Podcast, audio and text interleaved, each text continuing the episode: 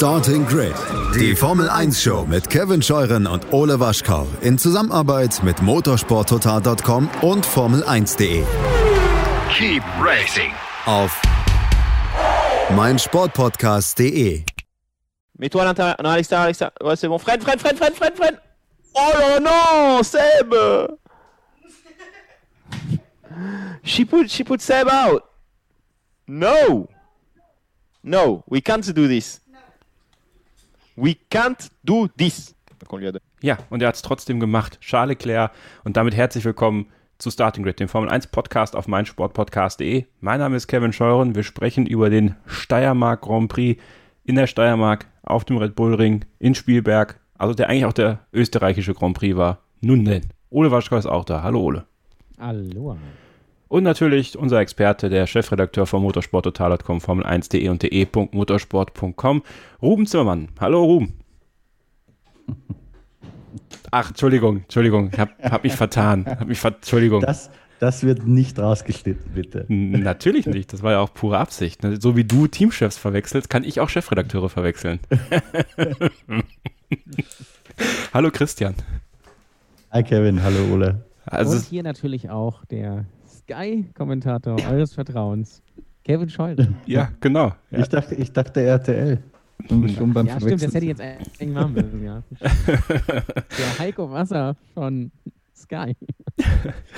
Ähm, so, wie kommen wir jetzt da wieder raus? Christian, ja, äh, interessante Woche für dich, ne? Erst ähm, die große, also der, der, der, der Vettel-Kommentar, sage ich einfach mal, dein Tweet, der Wellen geschlagen hat, dann dein, äh, dein Amüsement mit äh, Frederic Vasseur. Also, wie, wie, wie ist das so die, die, die ähm, aufregendste Woche des Formel-1-Journalisten Christian Immervoll seit langer, langer Zeit, oder was war das?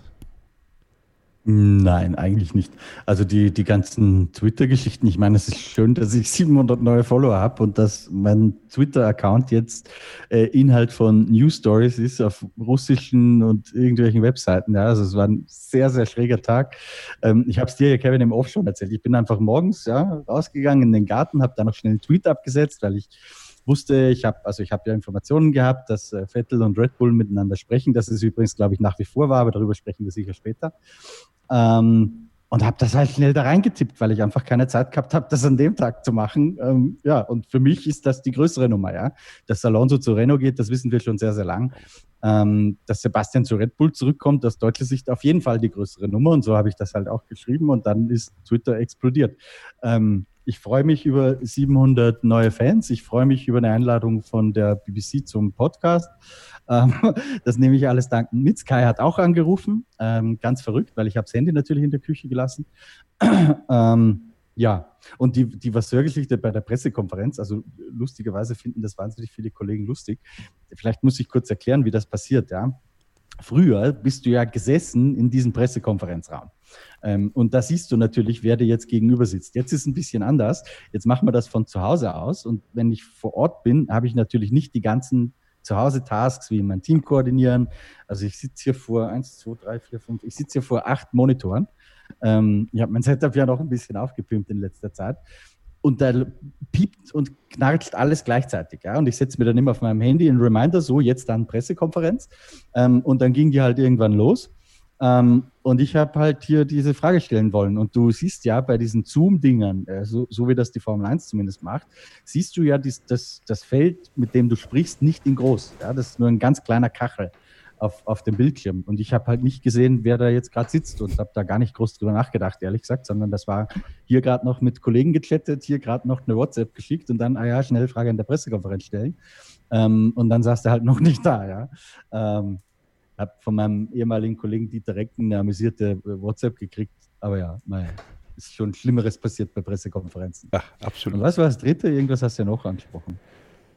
Ähm, nö, Ich glaub, ich eigentlich- hab alles du, hast- du hast alles, du hast alles äh, erledigt, aber trotzdem ist es ja viel zu besprechen. Ne? Fangen wir doch mal mit Sebastian Vettel an und Red Bull, denn die Bild-Zeitung hat jetzt vor wenigen Minuten gesagt, er hat einen Unterschriftsreifenvertrag von Aston Martin vorliegen, den er nur noch unterschreiben muss.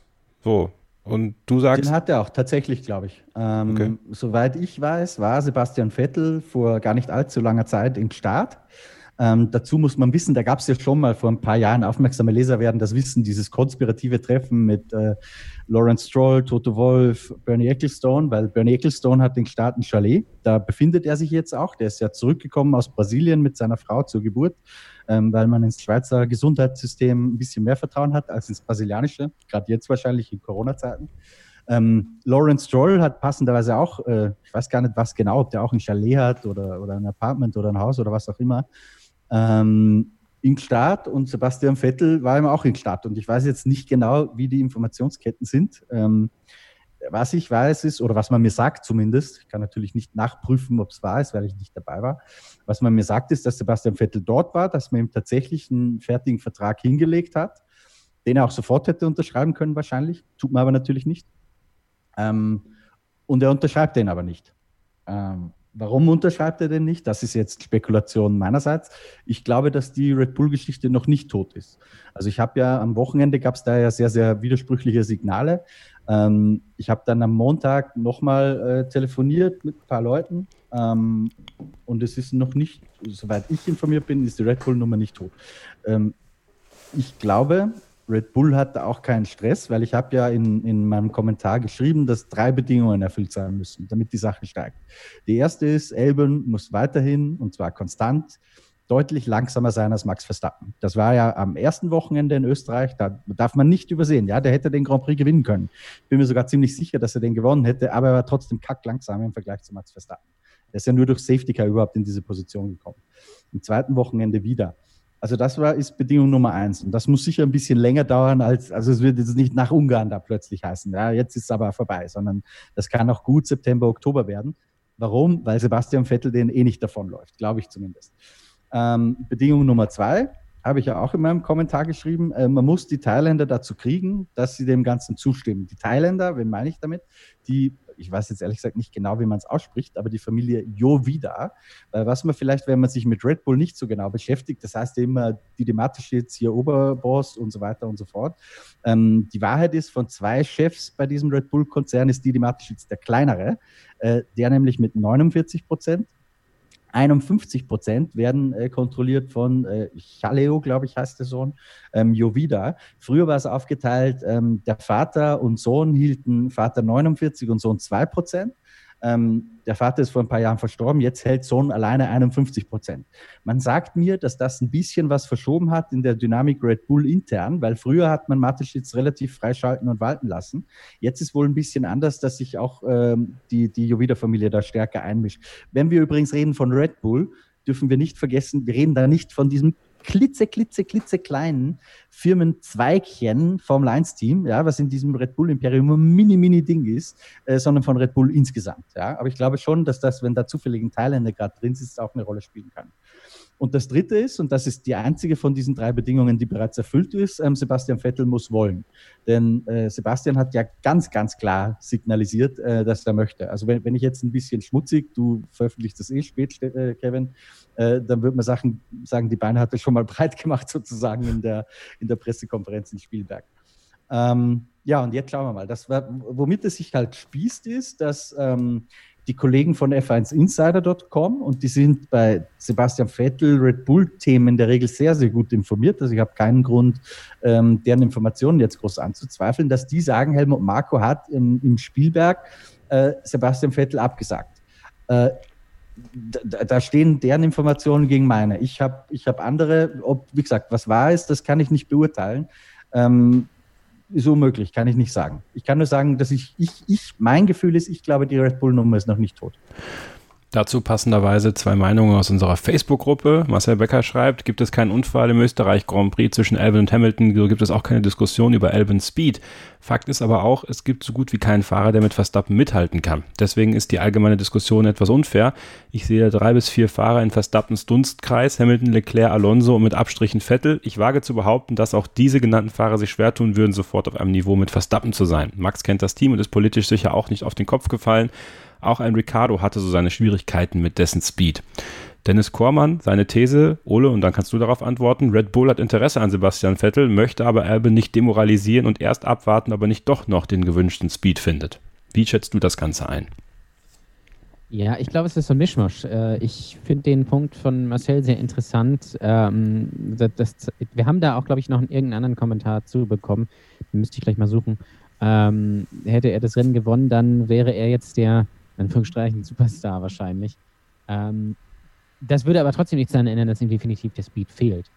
Ähm, was auch vielleicht gar nicht so verwunderlich ist, denn A ist Max Verstappen ein unfassbar guter Fahrer. Ich glaube, die Frage, Frage muss ja nicht heißen, ist äh, Alexander Albon so schlecht, sondern ist Max Verstappen so gut? Und das ist er definitiv.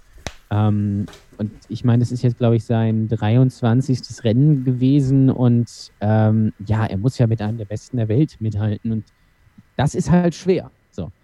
Ähm, man hat jetzt am Wochenende gesehen, dass der Pace-Unterschied schon eklatant war.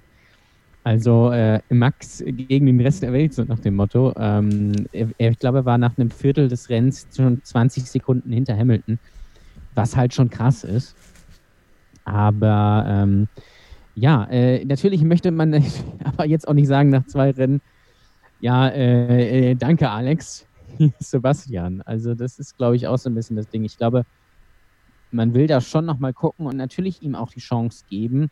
Und das Ding ist ja aber auch, wenn man jetzt tatsächlich äh, Alexander Elben austauscht gegen Sebastian Vettel, dann war es das im Prinzip auch mit diesem Red Bull Junior Programm, weil äh, solange man nicht Max Verstappen oder Sebastian Vettel heißt, weiß man, dass man eine Saison oder maximal zwei bei Red Bull fährt und dann wieder entfernt wird.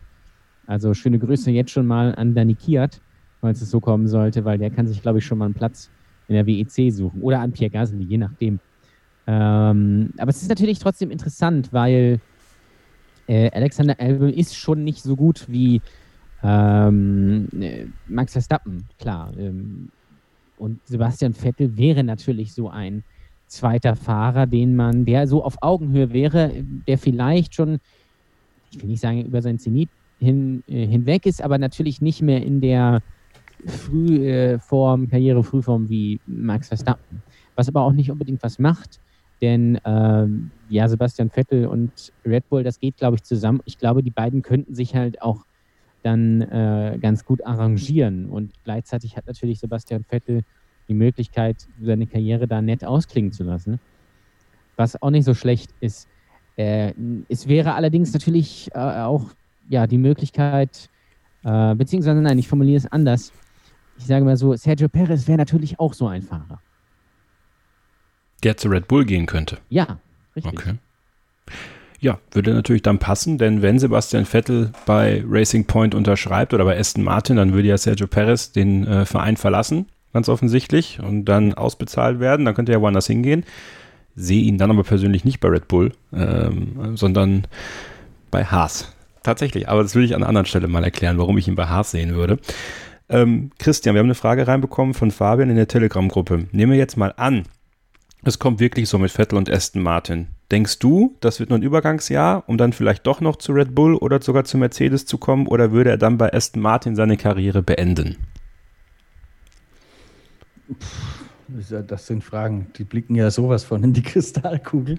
Ähm, kann ich nicht beantworten, ganz ehrlich, weil ich nicht, also erstmal ein Schritt nach dem anderen. Erstmal muss er da überhaupt hin.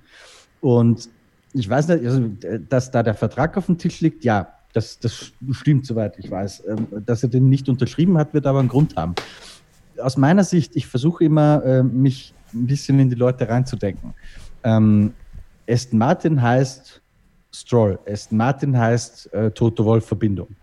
Ähm, Helmut Marko und Toto Wolf, das geht überhaupt gar nicht zusammen. Ja? Also wenn, wenn Sebastian eine enge Bindung zu Helmut Marko hat, dann kann ich mir irgendwie nicht vorstellen, dass der da fährt. Also bei all den Dingen, die Helmut Marko äh, über Toto Wolf wahrscheinlich weiß und, und was der so für, ja, also es fällt mir jetzt ein bisschen schwer, da die richtigen Worte dafür zu finden, aber das, das geht für mich, das geht für mich nicht zusammen. Und was möchte er da? Ähm, ich weiß, dass Sebastian Vettel ähm, bei Ferrari mega äh, sauer ist auf Binotto und aufs ganze Team, weil sie diese Motoren-Trickkiste äh, da abgezogen haben letztes Jahr, von der die Fahrer nämlich nichts gewusst. Ähm, diese Integritätsgeschichte, die ist für Vettel, man glaubt es oder nicht, echt ein großes Ding. So, jetzt reden wir hier von einem Team, gegen das gerade protestiert wird wegen möglichen Betrug. Das, das kann ich mir nicht vorstellen, dass der da unterschreibt. Wenn dieser Protest nämlich auch noch durchgeht, hat Racing Point ein Riesenproblem, weil dann dürfen die dieses Auto nicht mehr fahren. Dann gehen die wieder zurück auf die alte Kiste, ja, und dann reden wir ganz plötzlich nicht mehr von einem fünften Platz. Selbst das fällt mir irgendwie schon, also selbst da fehlt mir die Fantasie dafür, dass er dafür weitermachen möchte. Mit einem B-Mercedes, wo er weiß, er kann Lewis Hamilton sowieso nie und nimmer schlagen, weil er immer das Vorjahresauto hat. Sondern dann fährt er mit einer Kiste um 12. und 13. Plätze. Das, das sehe ich bei Sebastian Vettel irgendwie einfach nicht. Deswegen glaube ich nicht an diese Racing Point-Geschichte. Einfach aus, ich habe da wie gesagt, das ist mir sehr, sehr wichtig, dass man hier trennt. In, in dem Fall habe ich keine konkreten Hinweise oder Informationen von irgendjemandem. Ähm, das reime ich mir nur so zusammen, wenn, wenn ich mich versuche, in seinen Kopf reinzudenken. Für, für mich ergibt das keinen Sinn. Natürlich Aber es, das kann, kann natürlich sein, dass ich falsch liege. Ja? Ich, ich weiß es nicht genau.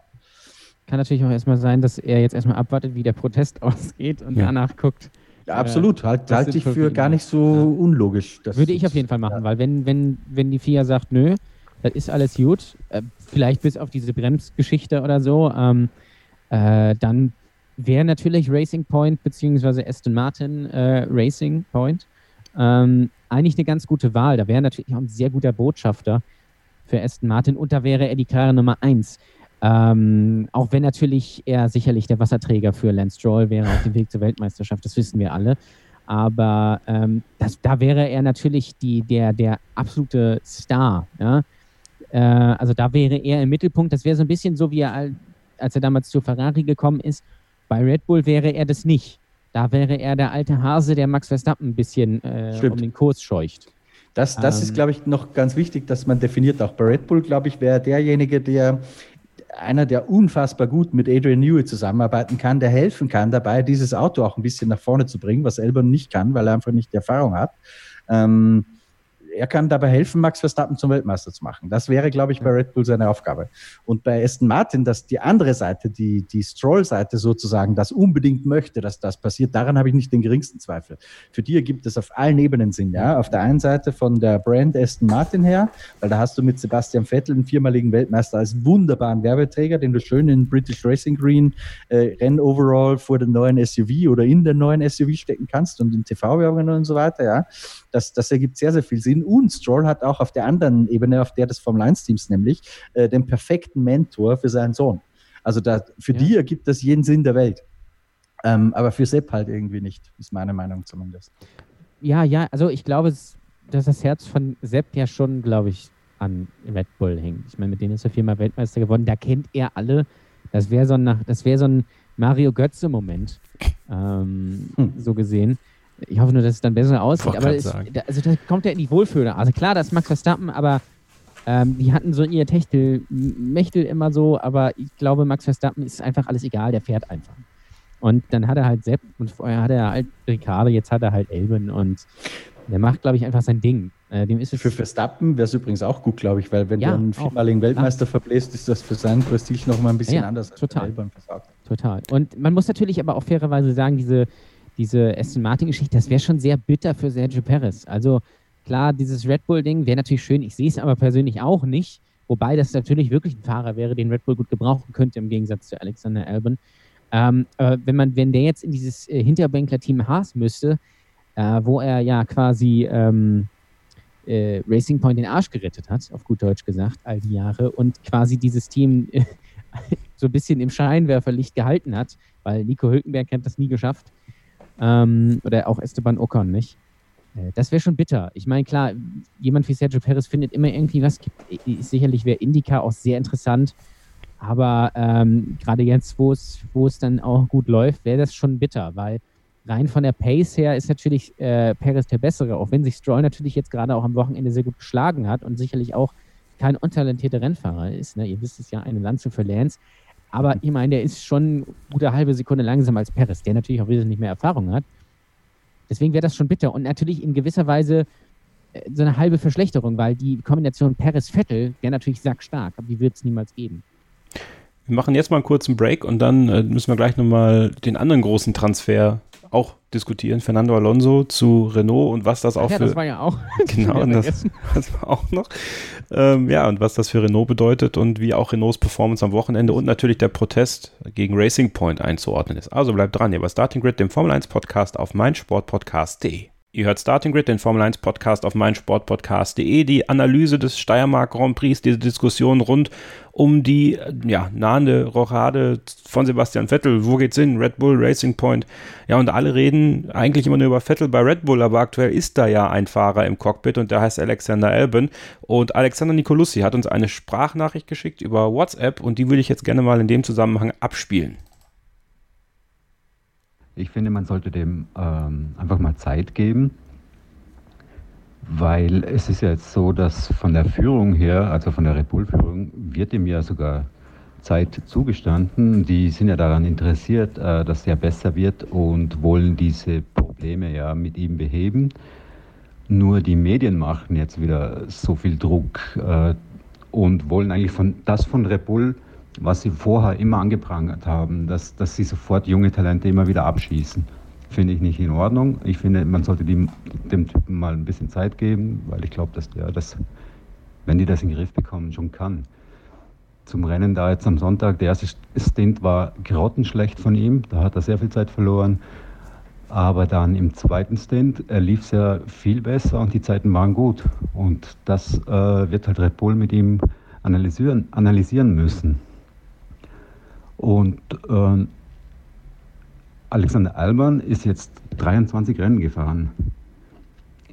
Max Verstappen im Vergleich, damals wurde in seinem 24. Rennen in einen Red Bull gesetzt. Finde ich halt, das sollte man auch immer wieder, äh, man sollte sich solche Sachen auch mal ansehen. Das ist nicht immer alles so schwarz-weiß, wie es da so, äh, ja, es ist einfach gebt dem Typen einfach mal Zeit. Die Kritik gegen die Medien, Christian, nimmst du die ernst? Nimmst du sowas auf und, und sagst, ja, Alexander hat durchaus recht, dass, dass der Druck eigentlich gar nicht so sehr von Red Bull kommt in der Öffentlichkeit, sondern eher von den Medien reingeschrieben wird? Ja, wobei wir schreiben da jetzt nicht direkt was rein. Ja, wir, wir halten ja fest, was Fakt ist, nämlich, dass der Abstand so ist, wie er ist. Und ein paar Experten äußern sich dann dazu, Ralf Schumacher zum Beispiel jetzt auf Sky. Aber es hat, ich kann mich nicht erinnern, dass wir irgendeinen äh, Meinungskommentar über Alexander Elbon ähm, geschrieben haben. Aber Kevin, deswegen habe ich dich jetzt im Off gerade gebeten. Äh, ich möchte zu Alex Elbern noch was sagen, weil ich glaube, der springende Punkt ist, und da bin ich sehr, sehr einer Meinung mit Alexander, glaube ich, passenderweise war das gerade, oder? Genau. Ähm, sehr einer Meinung mit ihm. Der ist jung, übrigens aber zwei Jahre älter als Max Verstappen, sollten wir auch nicht ganz vergessen. Ähm, der ist noch sehr, sehr jung, aber der sollte nie in diesem Auto sitzen. Ja? Ich kann mich erinnern, kurz bevor der ähm, zu Red Bull befördert wurde, habe ich mit Franz Toast ein Interview geführt. Und er hat gesagt, seine Jungs, ähm, man sieht es ja jetzt ein bisschen bei Gasly, das war damals gerade die Situation, wenn ich mich recht erinnere, ähm, die brauchen halt Minimum zwei Jahre, eher drei bei Toro Rosso, bevor sie zu Red Bull gehen sollen. Ja, die hat Alex Elborn halt nicht gehabt, nicht mal ansatzweise. Ähm, und man, das ist ja nicht das Einzige, wenn man das noch weiter zurückdreht, der ist, ähm, ich glaube Ende 2012 oder so, ist der aus dem Red Bull Förderkader erstmal rausgeflogen, weil er nicht genug performt hat für die. Ähm, dann kam er irgendwann wieder zurück, dann Anfang 2019 war der eigentlich gesetzt für die Formel E. Hatte bei Nissan unterschrieben gehabt. Dann kam er ganz, ganz kurzfristig äh, doch bei Toro Rosso unter. Dann fährt der Toro Rosso. Und ein paar Rennen später sitzt er im Red Bull drin. Ja? Und, und plötzlich schaut die ganze Weltöffentlichkeit auf ihn. Dass, der, dass man nicht sehr viel mehr von ihm erwarten kann, ähm, das ist die eine Sache. Dass du aber in einem Team wie Red Bull da ist es allen Scheiß egal, ähm, was die realistische Erwartungshaltung an so einen Jungen sein kann. Da performst du entweder oder nicht. Und wenn nicht, bist du halt weg. Und ich glaube, was du, was du lernen kannst, ist mit dem Auto Abstimmung ein bisschen besser zurechtzukommen, dann und wann im Rennen die richtigen Entscheidungen zu treffen. Ich glaube aber nicht, dass du dir von sechs, sieben Zehntel Rückstand drei Zehntel weglernen kannst. Ich glaube, vielleicht schaffst du ein bisschen Zeit wegzuhobeln. Ähm, drei Zehntel geben wir ihm, ja. Ich glaube, drei Zehntel Rückstand auf, auf Max Verstappen wird Red Bull bei jedem akzeptieren, weil das hatte Ricciardo auch am Ende, muss man ganz klar sagen. Ähm, aber El Elben hinkt einfach ein bisschen zu weit zurück. Und ich glaube, und das ist auch richtig so, äh, dass man ihm jetzt die Chance geben wird, ähm, sich in dieser Saison zu beweisen, mal die, die ersten, keine Ahnung, x Rennen, weil der schöne Luxus oder anders. wen sollte Red Bull reinsetzen, wenn sie äh, der Ansicht sind, dass Elburn nicht die Zukunft ist? Gasly? Hm. Quiert? Hm. So, also muss man sich irgendwo extern umschauen. Wen holst du da? Perez sehe ich nicht. Ähm, wer wäre da? Sagt mir an. Ich finde keinen. Der Einzige, der da auf dem Markt ist, ist Sebastian Vettel. Und das ergibt auf so vielen Ebenen Sinn. Das, das Einzige, was jetzt, und da weiß ich wieder nicht, da sind die Kollegen der Bild offenbar besser informiert als ich, ähm, dass es in diesem Perez-Vertrag wohl nur bis 31. Juli ähm, das Hintertürchen gibt, ihn rauszuschmeißen oder rauszuzahlen, ähm, was ja im Umkehrschluss hieße, dass Sebastian Vettel bis 31. Juli unterschreiben müsste. Ähm, das macht natürlich ein bisschen Zeitdruck und ist ungünstig für die Red Bull-Nummer. Ich glaube aber, wie gesagt, mein, wäre ich Sebastian zumindest, ähm, dann würde ich diese Racing Point-Nummer sowieso nicht in Erwägung ziehen. Und wenn es für ihn heißt, entweder ich trete zurück oder gehe in Pause oder ich fahre Red Bull, dann kann Red Bull dem Elben alle Zeit der Welt geben, weil dann kann man auch im Oktober noch entscheiden, Sebastian Vettel nächstes Jahr in dieses Auto zu setzen. Weil dann läuft der Sepp den nicht weg. Also es ist eine sehr, sehr spannende Situation gerade und wir reden alle von sehr vielen Variablen, weil wir es halt nicht mit Sicherheit wissen, wie die Faktenlage wirklich ist. Aber ja, es ist gerade sehr, sehr spannend. Natürlich hast du den großartigsten Fahrer auf dem Markt vergessen, Nico Hülkenberg. Ja, der wäre auch eine Option. Ja, klar. Aber, aber sehe ich jetzt nicht unbedingt bei Red Bull. Nein, der hat jetzt eine Zahnspange. Er kann jetzt gerade nicht Werbung für Energy Drinks machen. Das ist nicht gut für die Zähne. Rap-Album mit Pascal Wehrlein auf. genau. Äh, Ole, du hast den Facebook-Kommentar wieder gefunden. Genau, der kommt nämlich auch von Alexander passenderweise. Das ist aber noch ein bisschen was zusätzlich, was ich auch sehr interessant finde. Nämlich er schreibt, äh, zu Albon. Äh, Leclerc wurde nach dem ersten Rennen äh, im Sauber schon rausgeschrieben, quasi der kann nichts. Äh, so sehr, dass ich Vasseur stützend vor ihn stellen musste. Ocon liefert ein schwarzes erstes Wochenende und schon wird gezweifelt. Dann stellt er die rüber von einem Renault auf P5. Als äh, Verstappen zu RB kam, hagelte es im Qualifying gegen äh, Danny Ricciardo ordentliche Watschen. Auch der hat Zeit gebraucht, war im Schnitt 13. langsamer. Ich glaube, Albin braucht noch ein bisschen Zeit und äh, ja, das ist das, was er jetzt schon gesagt hat in der Sprachnachricht. Ähm, das glaube ich auch. Also da stimme ich auch zu. Das Problem ist halt hausgemacht, ähm, weil dieses ganze, ähm, ja, jetzt wird Elben bestimmt ersetzt, das haben sie sich halt selbst eingebrockt, dadurch, dass sie Kiat damals rausgeschmissen haben. Und auch sonst äh, äh so Leute wie äh, ähm, Jean-Eric Verne oder äh, Antonio Felix da Costa oder unser guten Freund und Co-Verstecher Jaime Algaswari, like, wenn du ihn noch kennst, der DJ. Ähm, also, oder auch Buemi, was alles gestandene und sehr gute Rennfahrer sind, aber die waren halt mit 18, 19 damals im, im äh, Red Bull schon oder auch im Toro Rosso, äh, wobei sie waren eigentlich eher im, im Toro Rosso. Ähm, aber was natürlich da auch sehr viel zu früh ist, die haben halt einfach eine gewisse Zeit gebraucht. Ich weiß gar nicht, ist Buemi schon 30, wenn dann nur ganz knapp. Ähm, und Max Verstappen und Sebastian Vettel sind halt absolute Ausnahmetalente. Und lustigerweise ist ja die ganze Legacy von ähm, Red Bull auf einem BMW-Fahrer, auf einem äh, ehemaligen Williams- und Jaguar-Fahrer und auf David Coulthard gemünzt. Das heißt, dieses ganze Red Bull Junior-Programm hat eigentlich nur bei Max Verstappen funktioniert und der ist einfach, ja, überdimensional. Ähm, deswegen, ja, Elben ist halt, äh, wo soll es herkommen? Also selbst Max Verstappen hat ja jetzt schon Erfahrung von mehreren Jahren. Alexander Elben wusste letztes Jahr noch nicht mal, dass er überhaupt Formel 1 fährt. Und jetzt sitzt er plötzlich mangels Alternativen im äh, Red Bull, weil man gesagt hat, Gasly ist zu schlecht. Ähm, und jetzt ist es bei Albon halt eine sehr ähnliche Situation. Wobei er zumindest den vierten Platz holt hier in, äh, in, der, in der Steiermark. Gasly wäre wahrscheinlich Sechster geworden, macht aber keinen Unterschied äh, im Kampf um, um die Konstrukteurs-WM. Weil Fakt ist es, es sind die beiden Mercedes, die ungefähr auf einem Level sind. Du bist vielleicht ein bisschen stärker gegen Max Verstappen. Und dann kommt lange erstmal nichts. Und äh, Alexander Albon muss aufpassen, dass er von Lance Stroll nicht überholt wird. Und da muss man natürlich gegensteuern, wenn man die WM gewinnen will, weil Ferrari wird sie in absehbarer Zeit nicht gewinnen. Das heißt, es wird wahrscheinlich auf Red Bull gegen ähm, Mercedes, vielleicht noch McLaren hinauslaufen. Und dann braucht man ein starkes Fahrerduo. Fahrerduo. Und das ist Verstappen-Elben äh, momentan nicht. Das Problem, Christian, und da bringen wir gleich noch eine weitere Frage von Alexander ein. Es ist heute die Alexander-Show offensichtlich, aber er hat auch wirklich gute Fragen und Thesen in den Raum gestellt. die Alexander Nicolussi-Show, hier bei Starting Grid. Ähm, wo soll es auch herkommen? Das fand ich eine sehr, sehr, einen sehr, sehr interessanten Spruch von, von Oli jetzt an der Stelle, weil man hat ganz offensichtlich ein Problem mit dem Auto, ähm, und zwar mit dem Motor. Und deswegen die Frage von Alexander an dieser Stelle. wie lange hält der Friede zwischen Red Bull und Honda noch? Weil ähm, ich finde, man sollte auch mal den Finger darauf legen oder, oder darauf zeigen, ähm, dass Adrian Newey halt wieder kein Siegerauto oder nicht das schnellste Auto gebaut hat. Ähm, man könnte thematisieren, dass Honda mit der Power richtig hinterher ist und vor allem werden Horner, Marco und Verstappen nicht müde, in jedem Interview darauf hinzuweisen, dass eben Honda mit der Power hinten ist. Also, wie lange wird es da noch gehen, bis es richtig kracht? Christian.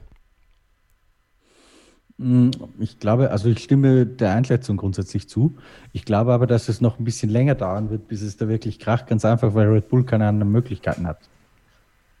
Also die können sich mit Honda gar nicht verscherzen, weil was machen sie dann? Zu Renault zurückgehen. Echt? Ja, der Renault-Motor ist doch gut.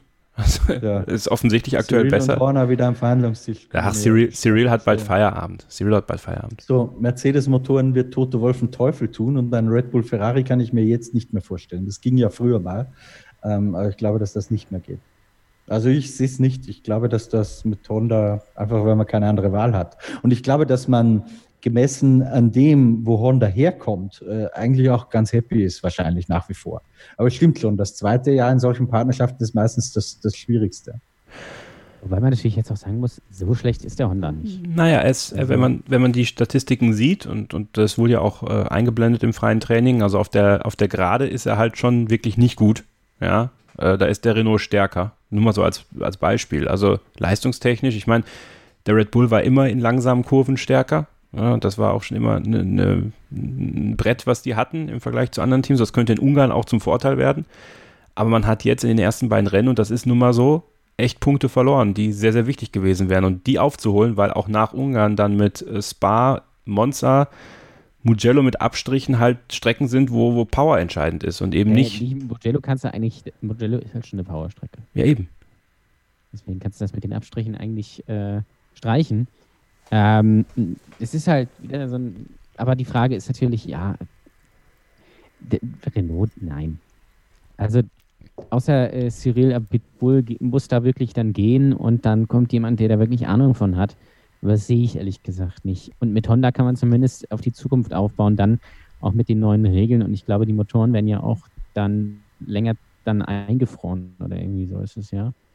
Das heißt, wenn man da einen guten Schritt macht, könnte man, das sieht die Chance nicht bei Honda, sich äh, schon einen Schritt nach vorne machen. Ähm, was ich jetzt bei Renault oder auch, naja, Ferrari wird es nicht geben, nicht so sehe. Deswegen, ich glaube, ist Honda schon eigentlich der richtige Motor. Vielleicht ist er noch nicht der beste, aber ich glaube, es ist schon der richtige Motor für äh, Red Bull. Da, Trotzdem, da, bin ich bei, da bin ich bei Ole, weil alleine schon, also Renault hat ja selbst auch den Anspruch, auch wenn sie noch sehr weit davon entfernt sind, aber Weltmeister zu werden. Ähm, und dann hast du gleichzeitig mit Red Bull ein Team, das du belieferst, dem du hilfst, dass du stärker machst, wenn der Motor wirklich stärker ist ähm, und schaffst dir damit einen eigenen Gegner. Das war ja auch so ein bisschen das Argument von Toto Wolf damals, warum er Niki Lauda überstimmt hat. Der Lauda wollte es ja möglich machen. Ähm, das, also das kann ich mir auch sehr, sehr schwer vorstellen, dass Renault das machen würde, ehrlich gesagt. ich würde es nicht ausschließen. Also in der Formel 1 ist schon viel passiert und äh, ich wüsste nicht, äh, also wie gesagt, Das, ich glaube, das stimmt. Also in der Formel 1 sollte man nie irgendwas ausschließen. Nicht mal, dass der Chef des Weltverbands in dem Keller sich eine Maske vom Kopf zieht mit ein paar netten Frauen. Siehst du. Ne? Also ich meine, ich, wie gesagt, da können wir gleich noch, können wir gleich noch gerne drüber sprechen, wenn es zu Renault geht, ähm, dass Cyril Abiteboul äh, auf Dauer da Teamchef ist. Aber da können wir gleich drüber diskutieren, denn wir sprechen dann über Fernando Alonso und über den Protest von Renault gegen Racing Point und welche Aussichten dieser Protest wirklich hat und was das für Racing Point bedeuten würde. Bleibt dran. Hier geht's gleich weiter mit Starting Grid, dem Formel 1 Podcast auf meinsportpodcast.de. Herzlich willkommen zurück zu Starting Grid, dem Formel 1 Podcast auf meinsportpodcast.de. Kevin Scheuren, Ole Waschkau und Christian Nimmervoll vom Motorsport Network Germany mit der Analyse des großen Preises der Steiermark. Ja, aktuell gerade eher so eine Teamanalyse, muss man sagen. Äh, über das Rennen sprechen wir nachher noch. Jetzt ist gerade der letzte Take mit Christian heute, der muss heute früher weg, aber danach wird Norman Fischer da sein, sein Kollege vom Motorsport Network Germany. Mit ihm sprechen wir über das Rennen und auch über die Formel 2, Formel 3 und den Porsche Mobil 1 Supercup. Heute hier bei uns im Podcast. Ja, Endlich wieder Supercup. endlich wieder Ich freue mich Supercup. freue mich schon die ganze Zeit drauf. Ich bin, das war wieder ein Mega-Rennen, aber das besprechen wir gleich. Da müssen wir einen kleinen Cliffhanger aufbauen, weil das war mega. Ich freue mich auch schon auf Bayern gegen Dortmund im Supercup, das stimmt. So, und wir kommen dann jetzt zu Renault, Christian. Und äh, die haben ja letzte Woche bekannt gegeben, dass Fernando Alonso ähm, wieder ins Cockpit kommt. Ein sehr interessanter Wechsel meiner Meinung nach. Also es ist, es ist kein Wechsel, der jetzt irgendwie out of the blue kam. Also das war schon klar, dass der da der Top-Kandidat ist. Aber die Art und Weise, wie sie es bekannt gegeben haben, die Art und Weise, wie er sich auch gegeben hat in dieser Pseudo-Pressekonferenz, sehr, sehr interessant. Ich habe es bei Sky umschrieben mit der geläuterte Fernando kommt, denn er wirkte sehr, er wirkte sehr Team, teambesessen, muss man fast sagen. Das Team ist wichtig, er braucht einen Spirit, äh, er braucht ein Team hinter sich, was funktioniert und er würde dann auch, wenn es dann irgendwann mal soweit ist, sagen auch, ja, gut, dann, dann, dann gehe ich irgendwann auch weg. So. Ich stelle mir da die Frage, macht man sich einen, tut man sich einen Gefallen damit, Fernando Alonso zu holen? Weil das politische Konstrukt, was dann entsteht, ist ein sehr interessantes mit äh, Abid Bull, der ein weniger guter Politiker ist, meiner Meinung nach, obwohl wahrscheinlich offensichtlich ein guter, denn er hat seinen Job immer noch, obwohl das Team absolute Grütze abliefert. Esteban Ocon, der auch kein Kind von Traurigkeit ist, der aber natürlich die Mercedes-Option immer noch im Nacken hat, also, äh, also quasi positiv für sich, weil damit kann er ja auch ein bisschen spielen. Ja, und dann eben Fernando Alonso, der eigentlich überall da, wo er war, verbrannte Erde hinterlassen hat. Wie schätzt du das ein? Nur bei Renault nicht. ja, das stimmt. Das stimmt. Ja, also ja, klar, gibt er jetzt den Teamplayer. Das hat er ja bei allen anderen Teams auch gemacht, bevor er da hingekommen ist. Ja. Ähm, wäre ich, also erstmal, vielleicht erstmal anders. Spannender, als das Alonso kam, fand ich fast, mit wem die alle gesprochen haben. Das ist ja die letzten Tage so rausgekommen. Also da hat man ja zugegeben, dass mit Vettel gesprochen wurde, zugegeben, dass mit Bottas gesprochen wurde. Äh, letztendlich ist es Fernando geworden. Ich glaube nicht ganz, dass die Version von alle Prost stimmt. Ähm, dass man sozusagen sich für Alonso entschieden hat und aber Bottas und Vettel auch sofort mit Kusshand gekommen wären. Ähm, ich glaube, Vettel wäre da auch nicht hingegangen. Bei Bottas, ich Bottas nicht. Glaube glaub ich es auch nicht. Ja. Richtig. Bei Bottas könnte es noch theoretisch eher sein, so nach der Ricciardo-Logik. Hier, ich, ich, bei Mercedes führt kein Weg an Lewis vorbei. Naja, ich probiere quasi einen Lucky ja. Shot, vielleicht kriegen die es hin irgendwie. Ja, also bei, das, bei Renault ist aber kein Lucky Shot. Also, ja, das stimmt. Das ist ja Donkey Shot, aber nicht Lucky Shot. Das ist, ähm, nee, also Bottas wäre schön doof. Der kann da schön äh, die, die, die, die Sponsoren umher, umhertragen, kann an guten Tagen losschlagen, wird sicherlich wahrscheinlich nie Weltmeister. Aber äh, das ist halt das, der, der David Coulthard-Lifestyle. Ja. Soll er dabei Renault bei so einem. Oh, und, und ich meine, die, die Chance hat er. Also ich, ich glaube ja nicht, ja. dass das nehme ich denen ab und nehme ich Tote Wolf auch ab, ähm, dass die da nicht bei Bottas eine Handbremse ins Auto bauen. Ja? Der hat die gleichen Chancen wie Luis und der glaubt halt jedes Jahr wieder dran. Jetzt bleibt bei Renault. auch irgendwann mal. Ja? Nico Rosberg hat es auch geschafft. Bleibt bei Renault. Ähm, wir bleiben bei Renault. Äh, Alonso, ja, äh, so, wenn du dich dann so umsiehst, was machst du sonst? Ähm, Nico Hülkenberg wieder zurückholen, ist, glaube ich, dann auch nicht der aller, also nichts gegen den Nico jetzt, ja, nicht falsch verstehen. Man, man weiß hier im Podcast, dass ich eine sehr hohe Meinung von ihm habe, aber das, also das kannst du nicht machen, weil dann jetzt Sydney rausschmeißen dürfen.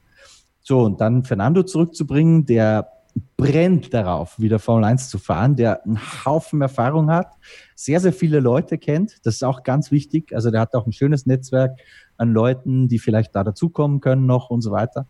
Ähm, das ergibt schon irgendwie Sinn. Äh, Ob es nochmal zum Erfolg führen wird, äh, so wie es das früher mal hat, äh, vor inzwischen 15 Jahren, das, das wage ich zu bezweifeln, kann ich mir fast nicht vorstellen.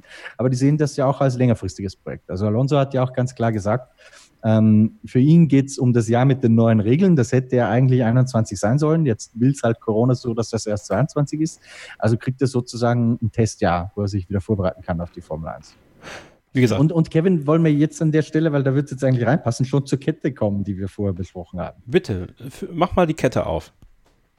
So, ähm, die ganze Transfergeschichte, äh, ich werde ganz oft gefragt äh, in letzter Zeit ähm, und diskutiere mit Leuten drüber, könnte das alles schon früher passieren? Ja? Nicht erst 2021 ich sag, also ich sag immer, ich habe keine Hinweise drauf. Äh, also wirklich, es hat noch keiner zu mir irgendwie gesagt, ich glaube, dass das passiert oder ich habe hier Hinweis ABC, nix. Aber wenn man sich mal überlegt, für alle Beteiligten, außer für Alex Elbern, das wäre der große Gelackmeierte da, Aber für alle anderen Beteiligten ergibt es Sinn, diese ganze Transferkette früher in Gang zu setzen. Für Red Bull ergebe es Sinn, Sebastian Vettel jetzt schon zu Max Verstappen reinzusetzen, damit er dem Team jetzt noch einen Impuls geben kann, was Weiterentwicklung betrifft, ein bisschen frischen Wind, damit er den, den Max treiben kann, äh, um vielleicht tatsächlich eine Chance zu haben auf diese WM. Hat er übrigens, glaube ich, nicht, selbst wenn er vom Vettel getrieben wird, weil einfach Mercedes und Hamilton zu stark sind. So, dann würde also das Cockpit bei Ferrari frei werden. Da könnte Carlos Sainz schon reinschlüpfen, der bei McLaren ja sowieso weg ist, sind wahrscheinlich alle froh, äh, wenn der jetzt gar nicht mehr zu viel Wissen über das zukünftige Auto mitkriegt. Und Sainz wiederum wäre sicher froh, wenn er jetzt schon im Ferrari sitzen kann, ohne Druck, ähm, weil momentan ja vom Ferrari nichts erwartet wird. Ja, da könnte man jetzt schon sagen, ist zwar das schlechtere Auto als der McLaren, aber in Wahrheit wäre der Zeitpunkt, glaube ich, ganz günstig, wenn du da jetzt reingehst, vielleicht auch bald mit einem neuen Teamchef ähm, und dich schon mal so ein bisschen vorbereiten kannst auf Italien. Dann haben wir ein freies McLaren-Cockpit.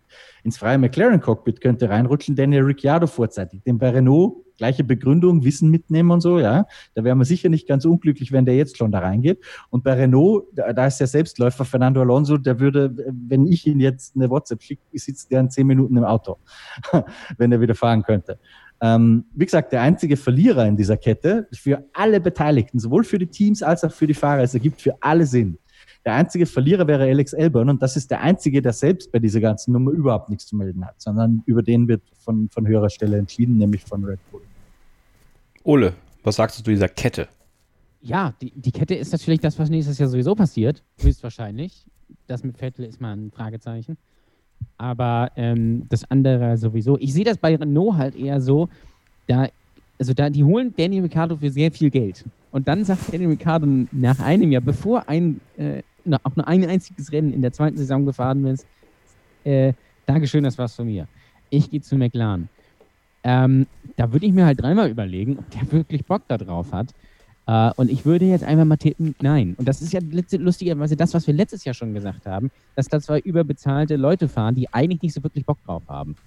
Uh, der eine ist halt jetzt halt schon weg und der andere ist jetzt halt noch da, der ist nächstes Jahr weg. Von da würde das auf jeden Fall sehr viel Sinn machen. Ähm, und ich meine, gut, Alex Albon kriegst du notfalls auch noch bei, bei Toro Rosso runter. Also dann müsste man mal irgendwie bei Pierre Gasly anrufen oder bei Danny Kiat morgens um 8 ähm, also das kriegt man schon hin, wenn man jetzt äh, Red Bull ist. Ähm, ich glaube aber nicht so richtig, dass es passiert. Ähm, also ich kann mir das, also was ich mir vorstellen könnte natürlich wäre, dass das alles passiert, bis auf die Tatsache, dass äh, Vettel dieses Jahr schon zu Red Bull geht. Das kann ich mir vorstellen. Aber dass, dass sie ihn da äh, ganz schnell austauschen, Alexander Alpen, das glaube ich nicht. Den Rest kann ich mir schon vorstellen, auch wenn äh, Carlos Sainz wohl lieber abwarten würde und noch ein bisschen McLaren fahren würde. Aber ähm, ja, so unrealistisch finde ich es nicht. Aber jetzt müssen wir mal gucken, wie die Saison verläuft, je nachdem, wie lang sie auch dann ist. Das ist ja auch so ein bisschen die Frage. Das ist ja noch nicht komplett raus, auch wenn der grobe Rahmen natürlich schon steht. Ähm, für Alonso wird es natürlich auch Sinn machen. Ähm, der hat natürlich jetzt noch im August das Indy 500. Das wird er sicherlich dann noch fahren wollen. Ähm, danach ja, hätte er, glaube ich, Zeit. Lustig finde ich an dieser Alonso-Geschichte, und ich finde sie nicht schlecht, ich erkläre auch gleich, äh, warum, aber lustig ist ja, äh, wie ist auch, ähm, Renault ist ja wirklich nicht gut. Die sind jetzt seit 2016 wieder dabei und die haben seitdem keinen einzigen Podestplatz geholt. Äh, und das alles erinnert mich so ein bisschen an, äh, ja, an Toyota, ja, die ja auch mit, mit großem Budget in die Formel 1 gekommen sind und das Potenzial nie wirklich abgerufen haben. Lustigerweise kommt ja jetzt Fernando Alonso von Toyota zu äh, Renault. Das finde ich, äh, find ich, äh, find ich ganz nett. Wobei äh, Toyota, glaube ich, schon im vierten Jahr oder irgendwie sowas einen Podestplatz geholt hat. Also da ist Renault jetzt schon drüber. Und ich glaube, die werden auch dieses Jahr keinen holen und vielleicht auch nicht nächstes Jahr. Aber ähm, es wurde viel geschrieben von, ja, warum äh, setzt Renault denn nicht da seine jungen Fahrer ein? Und da wurden dann Beispiele genannt wie Lungard oder Joe oder ähm, äh, Piastri, der jetzt ein, zwei Rennwochenenden in der Formel 3 gefahren ist, ja, warum setzt man nicht auf die, weil die auch einfach noch nicht die Erfahrung haben. Also, äh, auch wenn sie das Talent zeigen, aber jetzt einen äh, Christian Lungard da reinzusetzen oder Gonny Joe, das wäre einfach dann auch zu früh und das glaube ich dann eher nicht. Und äh, Alonso macht halt einfach Sinn. Also, auch wenn der natürlich jetzt dann schon fast, fast 40 ist, aber der hat jetzt eine Unmenge an, an Erfahrung gesammelt, ja, in den verschiedenen Rennserien, in der in der WEC und auch äh, Dakar und natürlich auch äh, IndyCar und so und natürlich sowieso in der Formel 1. Und der, den sitzt da ins Auto und der ist ja gut. Und von daher macht es für Renault schon Sinn, gerade im Hinblick dann auch auf die neuen Regeln. Dann kann man mit Fernando Alonso das Ganze nämlich entwickeln, mit jemandem, der da wirklich Ahnung von hat und dann vielleicht einen Step machen, der auch nötig wäre. Ähm, was man mit Daniel Ricciardo, der so halbwegs Lust hat, und dem Esteban Ocon, der nicht die Erfahrung hat, sicherlich nicht machen könnte. Von da macht die Alonso-Version schon sehr viel Sinn im Gegensatz zu allen anderen. Wie gesagt, ich werfe das hier auch nochmal rein. Ich glaube, Fernando Alonso ist äh, eine Vorhut von Pantera Racing, die 2023 die Renault-Lizenz übernehmen werden. Weil durch das neue Concord Agreement die Hersteller jedes Jahr die Möglichkeit bekommen, auszusteigen. Man 2022 die neue Formel 1 schon noch mitfährt und es dann sehr einfach wäre und Fernando Alonso dann auch Teamchef von Pantera Racing werden Boah, wird. Das wäre geil. Ja, also ich glaube, Da dass wäre wär ich Fan von. Alonso Racing. ich, ich, ich glaube, ich glaube, dass Und er das fährt dann, er fährt selbst. Er fährt selbst in seinem eigenen Team. Er spielt quasi das neue Formel 1-Spiel dann Ja. auf der Strecke. Das wäre fantastisch. Ja, also ich würde es nicht ausschließen, weil es wird, sie werden kein, sie werden nicht als neues Team reinkommen, aber sich die Lizenz quasi zu sichern mit Renault-Motoren, weil ich denke, dass Renault dann Motorenlieferant bleibt, man aber nicht mehr den Stress haben will, als Werksteam in der Formel 1 zu sein, man das den Aktionären gut erklären kann äh, und das einfach dann ganz passend ist. Wie gesagt, ich möchte es einfach nochmal hier im Podcast gesagt haben. Äh, warten wir mal ab. Christian, was wir auch abwarten müssen, ist, was passiert mit dem Protest von Renault gegen Racing Point. Denn man kann festhalten, die Pace von Renault war eigentlich gar nicht so schlecht. Also Esteban Ocon im Regen sensationell den Renault auf Platz 5 gesetzt, muss man einfach sagen. Auch Daniel Ricciardo auf Platz 9. Das war schon okay. Man hat beide Racing Points hinter sich gelassen, was aber auch an anderen äh, Variablen lag. Dann im Rennen hat man wieder ein bisschen Federn gelassen. Esteban Ocon musste das Auto abstellen. Daniel Ricciardo konnte sich immer um einen Platz verbessern auf Platz 8, hat Carlos Sainz hinter sich gelassen, was sicherlich in diesem Duell mit McLaren, die ja auch Renault ähm, Kundenteam sind, nicht unwichtig ist. Lando Norris auf 5, ja. Und dann kam der große Protest gegen Racing Point. Um welche Teile dreht es sich jetzt wirklich und wie aussichtsreich ist dieser Protest und was würde er für Racing Point bedeuten, wenn der Protest durchgeht und sie Sachen zurückbauen müssten? Lauter Fragen, die ich alle nicht beantworten kann. Super. Ähm, es geht erstmal um die Bremsbelüftungen, wobei, so wie ich das verstehe, ist das nur ein Platzhalter, ähm, weil man damit an, an diesem einen Teil, wo Renault davon überzeugt ist, dass das von Mercedes abgekupfert ist, ähm, man an diesem einen Teil sozusagen festmachen würde, wenn das geklaut ist, dann muss erwiesen sein, dass da IP geflossen ist. IP, Intellectual Property, heißt geistiges Eigentum. Ähm, und dann wäre das ein Problem. Übrigens nicht nur für Racing Point, sondern auch für Mercedes. Weil wenn äh, Racing Point Zugang zu Daten hatte, dann muss ja auch die, die müssen ja auch irgendwo hergekommen sein. Ja? Und wenn die jetzt nicht gerade eingebrochen haben da, ähm, hat die denen irgendwer gegeben. Die bösartige Unterstellung in der ganzen Nummer ist ja die, dass Toto Wolf und Lawrence Stroll sich sehr, sehr gut kennen und deswegen äh, möglicherweise bei Mercedes ein Interesse besteht oder bei Toto Wolf, ähm, dass auch dieses Racing Point Team, das nächstes Jahr als Aston Martin fahren wird, äh, ein Unternehmen, wo Toto Wolf dran 42 Millionen Euro an Aktien investiert hat. Ähm, also da, das wird schon auf der verschwörerischen Ebene Sinn ergeben. Ja? ähm, dass man da versucht, ein bisschen zu tricksen. Ob dem jetzt so ist oder nicht, äh, Klaki Ekelat, ein ehemaliger Formel-1-Ingenieur, mit dem ich gesprochen habe, er hat das sehr schön, finde ich, auf den Punkt gebracht und dem würde ich mich auch anschließen. Ähm, einer wie Toto Wolf, der kann das gar nicht machen, weil das Risiko viel zu groß ist, erwischt zu werden. Und ich würde ihm diese äh, kriminelle Energie, und das wäre ganz klar kriminelle Energie, das wäre ein ganz, ganz schmutziger Betrug, ähm, das würde ich dem nicht zutrauen. Ähm, so, die vier hat jetzt die Aufgabe, das genau zu untersuchen, ob dem so ist oder nicht. Ähm, das Argument von Racing Point war ja ständig, ähm, sagt man zumindest, dass man einfach alles sehr, sehr genau abfotografiert hat und sich sehr genau angeschaut hat und dann natürlich äh, kopiert hat. Ist soweit auch eine stimmige Erklärung, wenn ich einen Red Bull Heck habe sozusagen und einen Antriebsstrang, ähm, dass ich dann auch den, den Rest des Autos danach baue und nicht mit einem mit einem Rake, mit einem Anstellwinkel, so wie Red Bull, wie sie es die letzten Jahre versucht haben. Ähm, das, das klingt soweit stimmig. Jetzt ist halt die Frage, ähm, sind diese Bremsbelüftungen nur von außen äh, komplett identisch mit denen von Mercedes? Dann ist okay. Ähm, sind die auch vom Innenleben her gleich? Dann glaube ich, haben ein paar Herrschaften ein echtes Problem. Weil das ist schwierig. Äh, du siehst halt mit Fotoapparaten nicht rein. ja, in die Technik. Und genau darum geht es eigentlich. Ist das jetzt nur außen nachgebaut, wie man das auf Basis von Fotos nachbauen kann, oder ist das so nachgebaut, dass da zwangsläufig Daten geflossen sein müssen? Ähm, das wird man sich jetzt anschauen.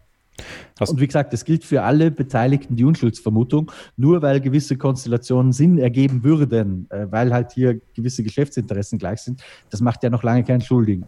Aber wie gesagt, das ist jetzt Aufgabe der vier, das ganz objektiv zu beurteilen. Kannst du vielleicht kurz erklären, was es mit diesen Listed Parts auf sich hat?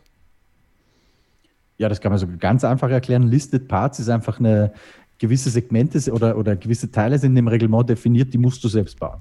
Die kannst du nicht kaufen. Also, Das heißt Listed Part. okay, okay. Beziehungsweise, worum es ja geht, ist auch, dass diese Bremsbelüftungen oder Brems. Sind es Belüftungen eigentlich oder Leitung? Bin mir gerade nicht ganz sicher. Ja, ja, Ähm, belüftet, also Brake Ducts, das sind die, die Schächte, die hin zu den Bremsen führen. Ja, genau. Die standen, wenn ich richtig informiert bin, letztes Jahr noch auf der, äh, auf die, genau dieser Liste, dass man die von anderen Teams kaufen kann äh, oder beziehen kann. Dieses Jahr aber nicht mehr. Ähm, und ähm, die sind halt so komplex, dass man sagen könnte, okay, das kann man nicht anhand von Fotos jupieren. Also das geht nicht. Ähm, Übr übrigens ganz wichtig, da muss ich noch eine Ungenauigkeit korrigieren von mir selbst, fällt mir gerade ein. Ich habe gerade gesagt, äh, Listed Part musst du selbst bauen. Teilweise richtig. Ähm, du kannst es nicht von einem anderen Team kaufen. Was schon geht, ist so, wie es Hass macht, dass du es einen externen machen lässt, also Ja, der ja. Lara oder so. Ja. Aber die, die IP muss sozusagen exklusiv für dein Team sein. Das ist vielleicht noch wichtig. Ich würde gerne mal eine Sprachnachricht reinbringen von Antonio. Der hat sich tierisch aufgeregt über Racing Point und Mercedes und das sollten wir hier im Podcast mal abspielen. Dass der Racing Point eine Kopie ist vom letztjährigen Mercedes, das wissen wir alle. Für mich ist der Wagen aber keine Kopie mehr, sondern eins zu eins der gleiche Wagen. Dass der Wagen sich äußerlich sehr ähnelt, ist ja kein Ding der Unmöglichkeit mehr. Mit den tausend eingestellten Fotografen und mit den besten Kameras der Welt kann man das hinkriegen. Nur wird es für mich sehr suspekt, wenn der Wagen auf Anhieb so schnell ist wie der Mercedes 2019 beziehungsweise genau die gleichen Stärken und Schwächen haben. Für mich ist das ein Ding der Unmöglichkeit, dass man ein Auto ohne Datentausch genau so hinkriegen kann. Patty Lowe hat es mit Williams auch versucht. Und was mit Williams passiert ist, das wissen wir alle. Wie kann es also sein, dass Racing Point, auch wenn sie mehr finanzielle Möglichkeiten haben als Williams, so eine Kopie ohne Datentausch hinbekommen? Rein hypothetisch, würde Mercedes die Daten jetzt wirklich hergeben? Warum haben sie das denn gemacht? Gäbe es irgendwelche Vorteile für Mercedes?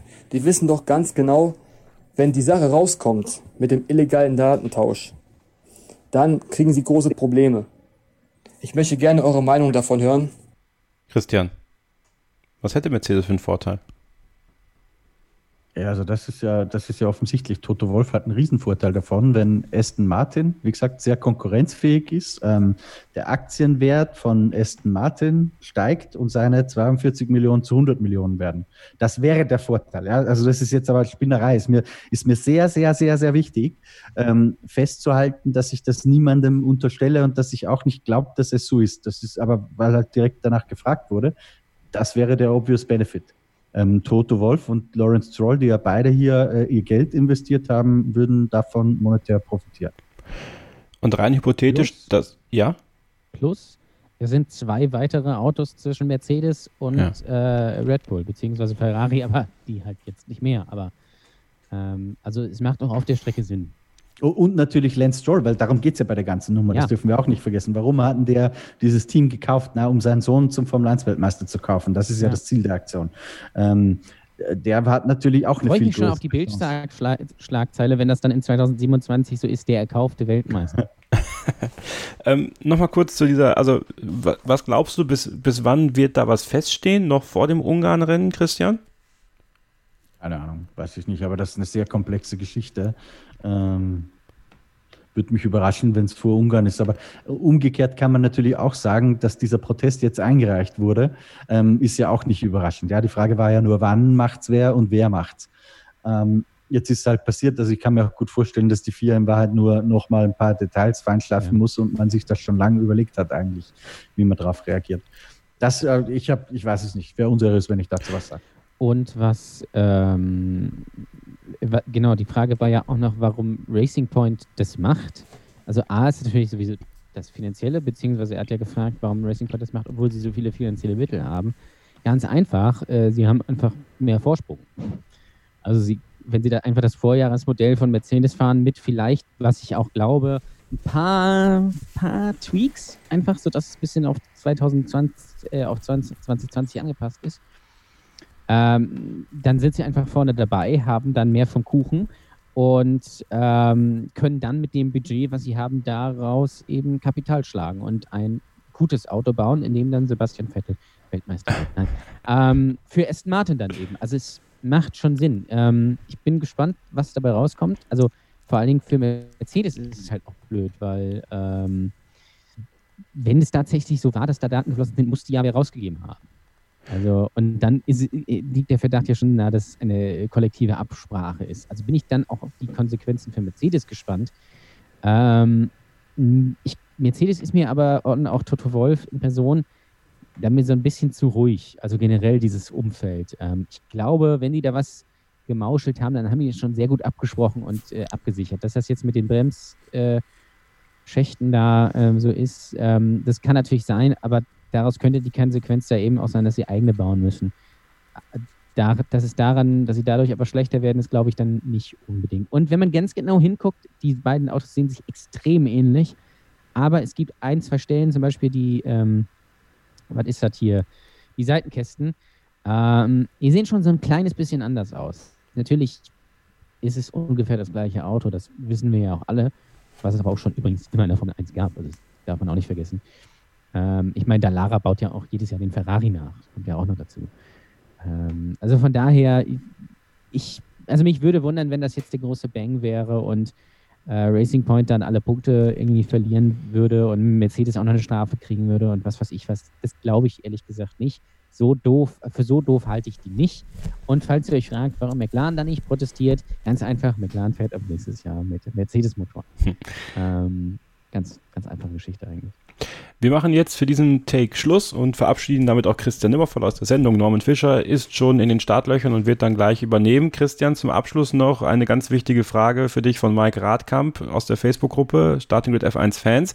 Was war schlimmer, die Ferrari-Performance oder Andreas Caballers Steiermark-Hymnen-Performance?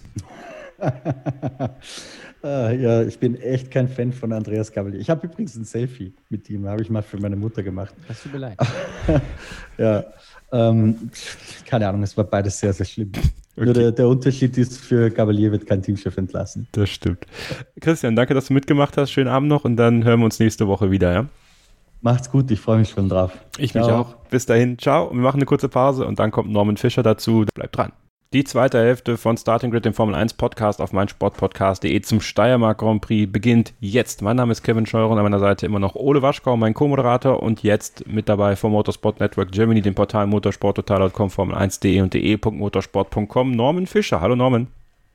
Servus, freut mich dabei zu sein. Erstmal möchten wir auch mit dir über die Formel 1 sprechen und über dieses Rennen, was Lewis Hamilton wegdominiert hat der alte und ja, wenn man diese Performance sieht, auch neue Formel 1 Weltmeister hat eine Wahnsinnsleistung gezeigt und das vor allem am Samstag. Im Regen von Spielberg hat er sich mit einer Fabelrunde die Pole Position gesichert und gezeigt, warum er einer der besten Rennfahrer wahrscheinlich aller Zeiten ist. Und wir haben euch ja gesagt, ihr könnt Sprachnachrichten schicken und das hat Benjamin gemacht und der hat zu Lewis Hamilton seine ganz eigene Meinung.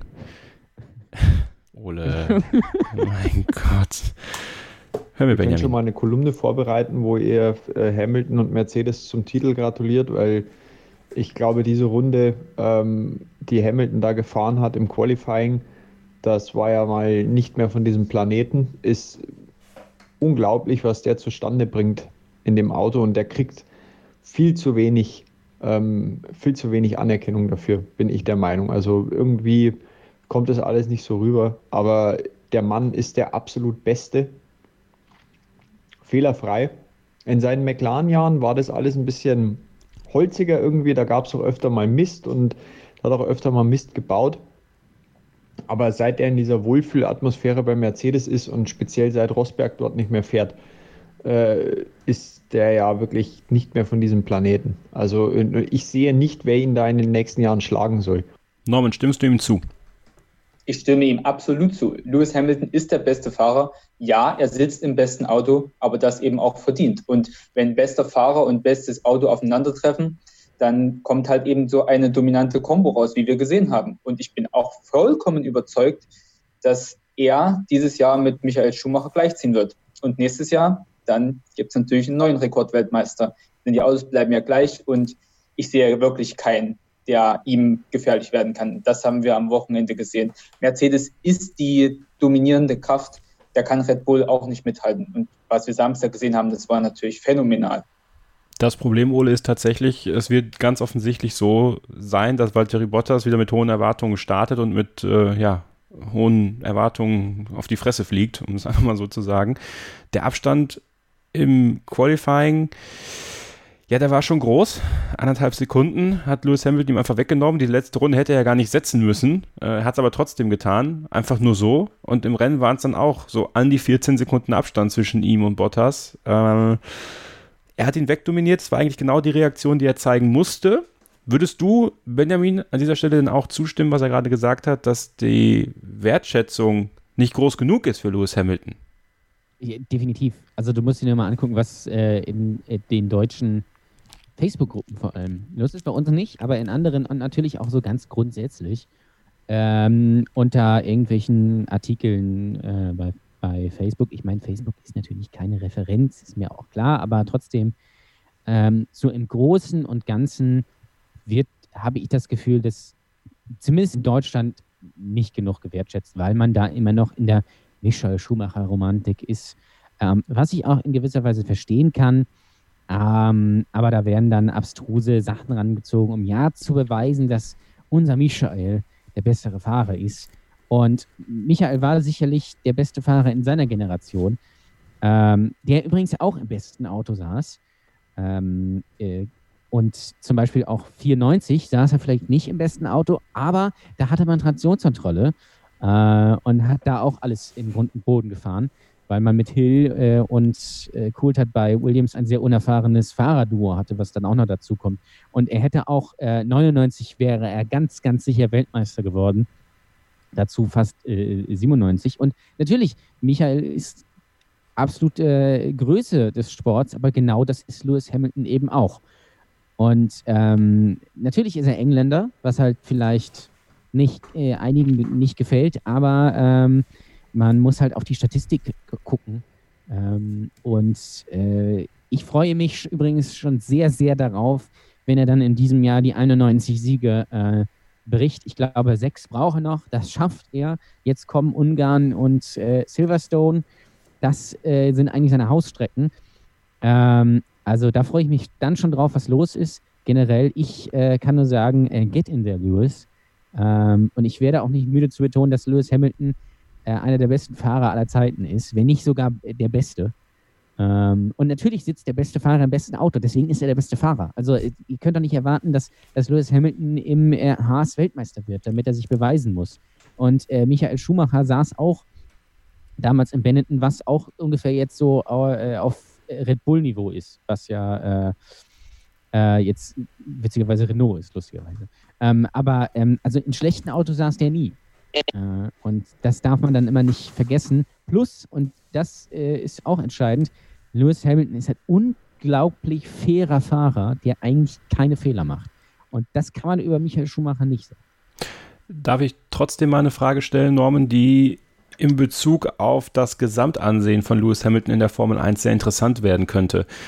Ist Lewis Hamiltons Protest aktuell eine Gefahr für die Formel 1. Ähm, nicht des Protests Willens und nicht des wegen des Protests, nicht falsch verstehen. Es ist wichtig, dass er es macht, aber ich habe das Gefühl, dass die Formel 1 schon langsam aber sicher die Lust daran verliert, das zu unterstützen, weil man hat es bei der Hymne gemerkt von Andreas Gabayé, seines Zeichens ein politisch nicht ganz links einzuordnender Mensch. Ja. Ähm, man hat den Kniefall nicht eingeblendet und ich glaube, das war sehr bewusst diese Entscheidung, das nicht zu tun. Also man hat es ganz kurz gezeigt, damit man nicht sagen kann, man hat es komplett ignoriert. Und mit der Black Power Faust war man, glaube ich, auch nicht ganz einverstanden, die Lewis Hamilton ja sowohl, als er aus dem Auto ausgestiegen ist, als auch auf dem Podium gezeigt hat. Ähm, so ein Protest ist ehrenhaft, aber wie würdest du das sehen, was er für die Formel 1 sein kann?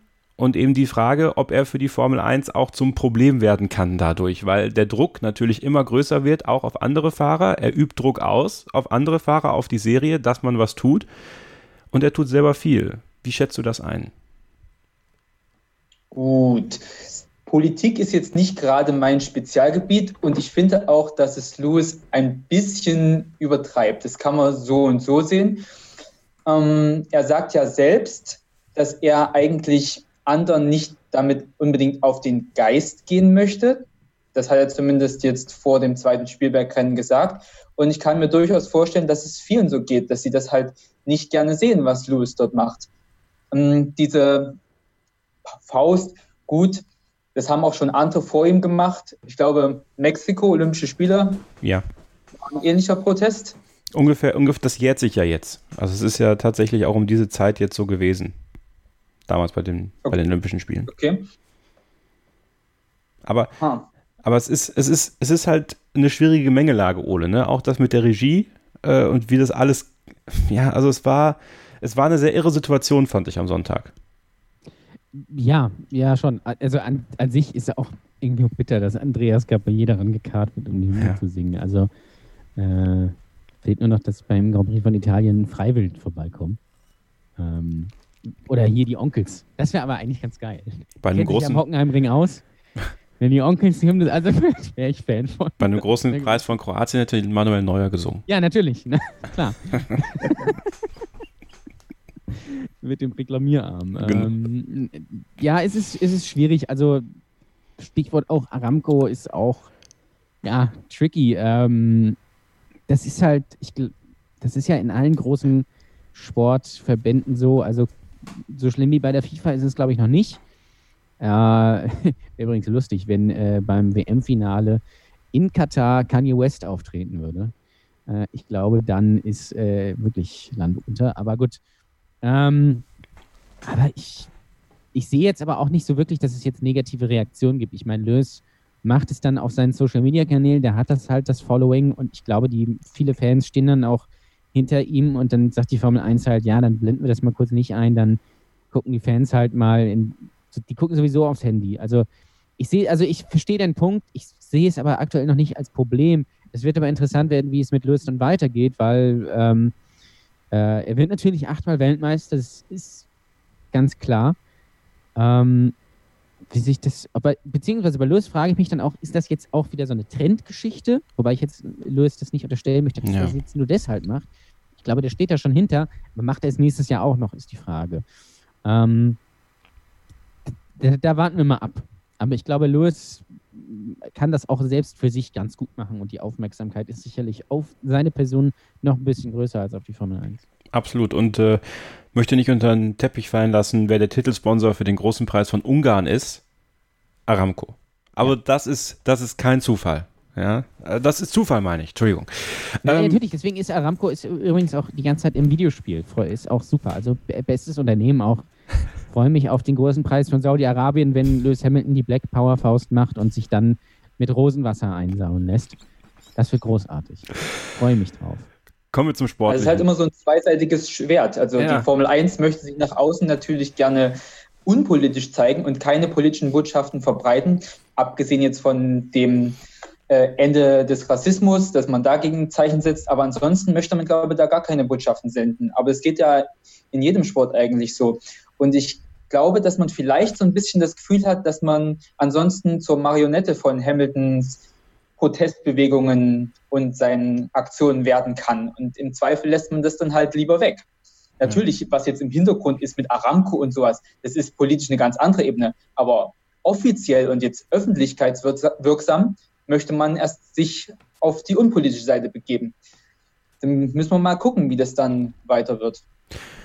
Schauen wir doch mal auf dieses Qualifying am Samstag. Ähm, Im Rennen muss man, muss man ganz ehrlich sagen, da war die Gemengelage der Fahrer relativ klar. Zwei Mercedes, zwei Red Bull, der McLaren, die Racing Points, der Renault, dann die Alpha Tauri, Alfa Romeo, Haas Williams am Ende.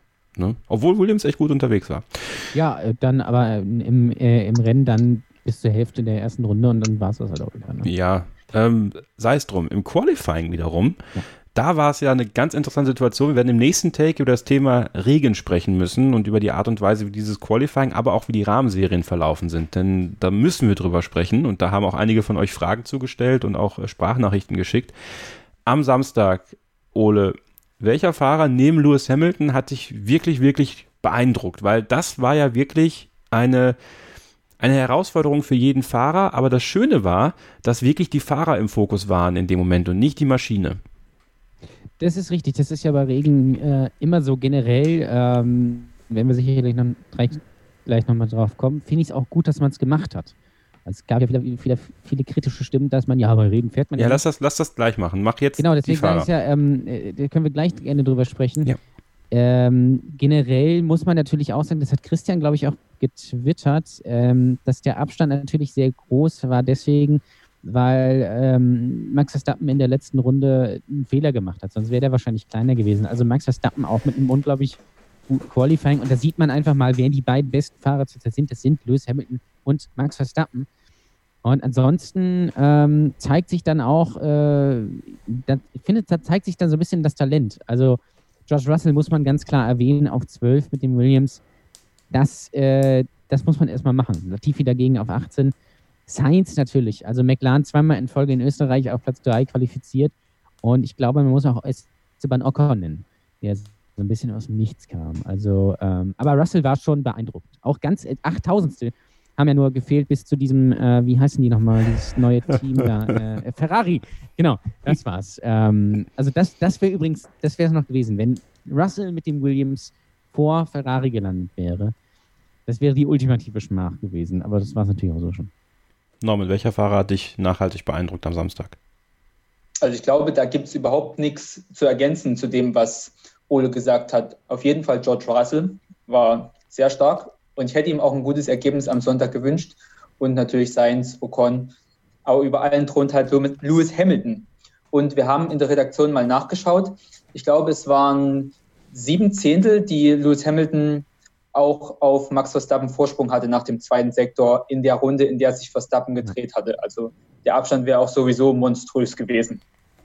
Wer diese Runde übrigens noch nicht gesehen hat, ich glaube, die gibt es auf dem YouTube-Channel der, der Formel 1, das ist schon krass beeindruckend. Und wer immer noch sagt, dass Lewis Hamilton nicht so gut ist und nur wegen Mercedes so gut ist und Michael Schumacher viel besser ist und bla und blub, der sollte sich vielleicht wirklich mal überlegen, ob er sich diesen Sport anguckt. So, und damit lassen wir das für diesen Moment mal hinter uns und kommen dann gleich im nächsten Abschnitt zum Thema Regen, der Rennleitung und wie man damit umgegangen ist, mit diesen, ja, doch schon schwierigen Wetterbedingungen am Samstag. Bleibt dran, hier bei Starting Grid, dem Formel 1 Podcast auf meinsportpodcast.de. Ihr hört immer noch Starting Grid, den Formel 1 Podcast auf meinsportpodcast.de. Kevin Scheuren, Ole Waschkau und Norman Fischer vom Motorsport Network Germany sprechen über den großen Preis der Steiermark und am Samstag ist die Steiermark ordentlich abgesoffen. Ähm, ja, es war ein sehr, sehr spannender Tag für die Formel 1, aber eben auch für die Rahmenserien, die am Samstag unterwegs waren. Und das hat viele von euch auch sagen wir mal, ein bisschen unruhig gemacht tatsächlich. Wir haben ein paar Mitteilungen bekommen in der Starting Grid F1 Fans Facebook-Gruppe zum Thema Regen, Christian Wieting. Ähm, was ich mich dann frage, wenn die sagen, es kann nicht gefahren werden, weil es zu viel regnet. Jedes Mal, wenn es regnet, dann wird entweder nicht gefahren oder der Start des Rennens wird nur unter Safety Car gestartet. War es in der Vergangenheit anders? Kann da nicht irgendetwas gemacht werden, dass die beim Rennen Quali-Training quasi problemlos fahren können?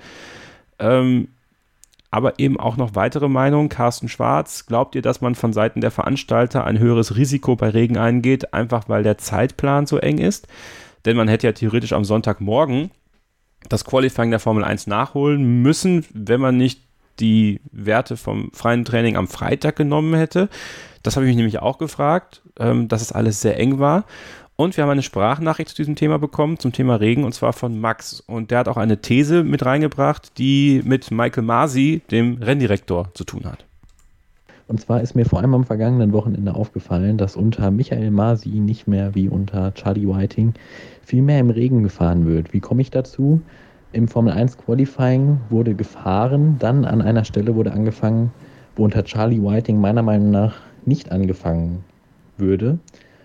Und Vor allem im Formel-2-Rennen haben sich alle Fahrer beschwert und auch im Formel-3-Rennen am Morgen, dass sie nicht sehen würden und es viel zu nass war.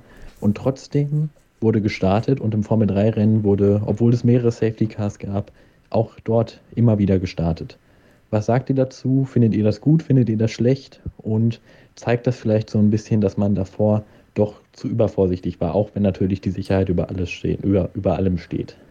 Norman, du hast natürlich auch die Formel 2 und Formel 3 beobachtet, aber auch diesen Samstag. Wie hast du die Regensituation und die Entscheidung am Ende, ja, alle Serien zumindest zu starten, das Qualifying zu fahren, wahrgenommen und war das für dich generell die richtige Entscheidung? Ich war natürlich erstmal froh, dass wir Rennaction gesehen haben und auch, dass wir das Qualifying der Formel 1 hatten. Ich hatte natürlich ein bisschen Angst, dass wenn dann die das Qualifying verschieben und auch Formel 2 ausfällt, dass sie das dann nachholen am Sonntag und dass dann möglicherweise auch die Rahmenserien halt wieder weichen müssen und wir dann vielleicht fast gar kein Rennen gesehen hätten. Aber zum Glück kam es nicht so und wir hatten Samstag Rennen-Action. Ähm, zur Frage von Max, ja, ich, es ist schwierig einzuschätzen, ob jetzt Michael Masi da ein äh, bisschen laxer ist im Umgang mit dem Regen als Charlie Whiting. So viel Chancen, sich zu beweisen, hatte er ja bisher eigentlich nicht. Aber ich finde schon, dass man sagen kann, dass Whiting da ein bisschen vorsichtig war. Den Eindruck hatte ich schon. Also es war ja häufig so, dass wenn es Regen gab und irgendeine Unterbrechung war, dass die Fahrer dann kurze Zeit später, nachdem sie wieder freigegeben wurde, auf Intermediates oder sogar schon auf Trockenreifen gewechselt sind. Und da haben sich natürlich alle Fans gefragt, haben wir jetzt nicht zu lange gewartet? Und wir haben natürlich auch viele Artikel veröffentlicht immer wieder, wurde zu lange gewartet. Also das war schon ein großes Thema. Und mich hat es tatsächlich überrascht, dass man das Programm so durchgezogen hat, weil es sah ja nicht danach aus, als würde man die Formel 2 unbedingt durchbekommen. Es war ja richtig starker Regen und es war schon überraschend, dass man überhaupt angefangen hat. Aber nachdem man es erstmal abgebrochen hat, nach vier Runden hinterm Safety Car oder wie viel das waren, dass sie da nochmal so lange warten und wieder anfangen, ich glaube, das kam für uns alle wirklich ziemlich überraschend. Aber wir sind natürlich froh, da haben wir was gesehen. Und Formel 3, da war der Regen am Anfang ja gar nicht so schlimm und die Unfälle waren tatsächlich ja auch nicht so, dass man jetzt abbrechen musste. Und dass man es dann getan hat, nachdem der richtige Regen runterkam, das war mehr als Verständnis. Verständlich. Ja, das schon, absolut. Äh, Ole, ich würde ein Stück weit mit Max mitgehen, dass man in der Situation, dass Formel 1 Qualifying angefangen hat, wo es dann doch sehr interessant war, ähm, weil die Wetterbedingungen noch schlechter wurden. Ich stelle mal die These in den Raum und bin da auf deine Meinung gespannt. Und einer normalen Saison wäre dieses Qualifying nicht gestartet worden, weil ich glaube, dass man den Fernsehan äh, Fernsehanstalten nicht äh, keine Session geben wollte. So. Ja, es ist, es ist was dran. Ähm, generell fand ich es eigentlich genau richtig. Man hat ja gewartet, also es wurde ja schon geschrieben, ja, nee, das fällt aus. Dann machen wir freies Training und wir machen das einfach am Sonntag. Aber ich finde, es wurde halt sehr gut gehandelt. Man hatte ja die Zeit, weil ja keine Zuschauer da waren. Das heißt, es war ja egal. Also wäre natürlich auch egal gewesen, wenn die da gewesen wären, aber die würden dann natürlich auf den Tribünen warten und so mussten sie das halt nicht. Ähm, kann mir das schon vorstellen, dass man es gemacht hat, beziehungsweise ich glaube, man hat auch generell einfach gewartet, hat geguckt, so, wann wird es ein bisschen besser? Okay, hier ist ein bisschen besser. Ähm, das können wir machen. Und dann hat man das halt mit ein bisschen Verspätung gemacht. Und ich fand auch, Formel 3 hat man auch angefangen, hat man dann abgebrochen, weil es wirklich zu nass war. Und das fand ich auch genau richtig. Da muss man natürlich dann noch die beiden Deutschen, Lirim Sendelli und äh, David Beckmann, erwähnen, die ein fantastisches Rennen gefahren sind. Auf Platz 2 und 3 dann ins Ziel gekommen. Und in der Formel 2 hat man dann ja auch äh, unterbrochen und hat dann weitergemacht. Und das war auch am Ende genau das Richtige. Ähm, hat sich alles ein bisschen in die Länge gezogen, klar. Aber war am Ende äh, gut. Und wenn man es deswegen gemacht hat, weil man den Fernsehanstalten eine Session geben wollte, dann hat man das eben genau richtig gemacht, weil die hat man dann halt eben auch bekommen und man hat wirklich ein extrem spannendes Qualifying und auch extrem gute ähm, Formel 2 und Formel 3 Rennen gesehen. Schade natürlich nur, dass der Porsche Supercup, die Qualifikation, dadurch am äh, Sonntag um 8.30 Uhr morgens stattfinden musste. Aber nochmal diese Frage hin zu den Fernsehstationen. Also ich habe schon das Gefühl, dass man dass man jetzt unter Druck steht, ein Stück weit von der Formel 1 halt auch keine Ausfälle zu haben, weil da ja auch viel Geld dranhängt. Also Natürlich, und es ist ja auch die einzige Möglichkeit, dass man es sehen kann. Also ja. wenn es, es ist ja nicht nur für die, wenn es jetzt irgendwie fürs Fernsehen ausfallen würde, aber auf der Strecke noch stattfinden würde oder einen Tag später, da sind ja immer noch die gleichen Zuschauer da. Und, aber es ist natürlich, der Zeitplan ist halt auch wirklich eng, eng getaktet. Ähm, man hatte das ja bis jetzt, glaube ich, nur immer in Suzuka, ähm, aber da gibt es ja eigentlich keine Rahmenserien. Hier gibt es ja den Porsche Supercup Formel 3, Formel 2. Das ist schon, und wenn man sich das nochmal anguckt, das haben wir ja jetzt, das gleiche haben wir jetzt am Wochenende wieder, das ist schon ein straffes Programm und da was zu schieben oder auch was rauszunehmen, gerade bei den Rahmenserien, die ja jetzt auch eine verkürzte Saison haben, da quasi äh, zwei Rennen wegzunehmen oder, oder einen Teil wegzunehmen, das ist halt dann auch schon ähm, eine kritische Sache. Und ähm, ja, man tut natürlich gut daran, die Fernsehstation nicht zu vergraulen. Ähm, Gerade auch im Hinblick da, darauf, vielleicht kann ja sein, dass man nicht auf die 15 Rennen kommt, sodass Sky nicht alles zahlen müsste, aber dann kann man zumindest sagen, ja, guck mal, also die Saison war ja jetzt so geil bis dahin. Gibt uns mal ein bisschen Geld, so nach dem Motto. Ähm, also das ist schon, ist schon äh, kritische Frage, aber generell finde ich, ähm, habe ich auch das Gefühl, dass unter Ma Michael Masi ein bisschen mehr im Regen gefahren wird. Und lustigerweise, ich glaube auch unter Charlie Whiting hätte diese Samstagstraining-Qualifikation niemals stattgefunden. Ähm, sie können es ja dann doch alle. Auch wenn sie sich alle beschweren. Das ist ja das Lustige an der Geschichte. Ja, absolut. Also nicht falsch verstehen. Ich finde es auch prinzipiell gut, dass man im Regen gefahren ist und es hat auch wirklich Spaß gemacht zuzuschauen und zu sehen, wie die Fahrer damit umgehen. Und man hat auch gesehen, dass es wirklich die besten Rennfahrer sind, die da rumfahren. Also gut, Antonio Giovinazzi hat es jetzt nicht ganz geschafft, ja, muss man sagen, muss man auch fair sein. Schade. Aber ähm, ansonsten hat das schon ganz gut funktioniert. Also ich wollte nur trotzdem, dass wir da beide Seiten drin haben, weil ich da durchaus auch den kritischen Ansatz sehe und, und Thema Sicherheit da, glaube ich, dann doch auch interessant ist.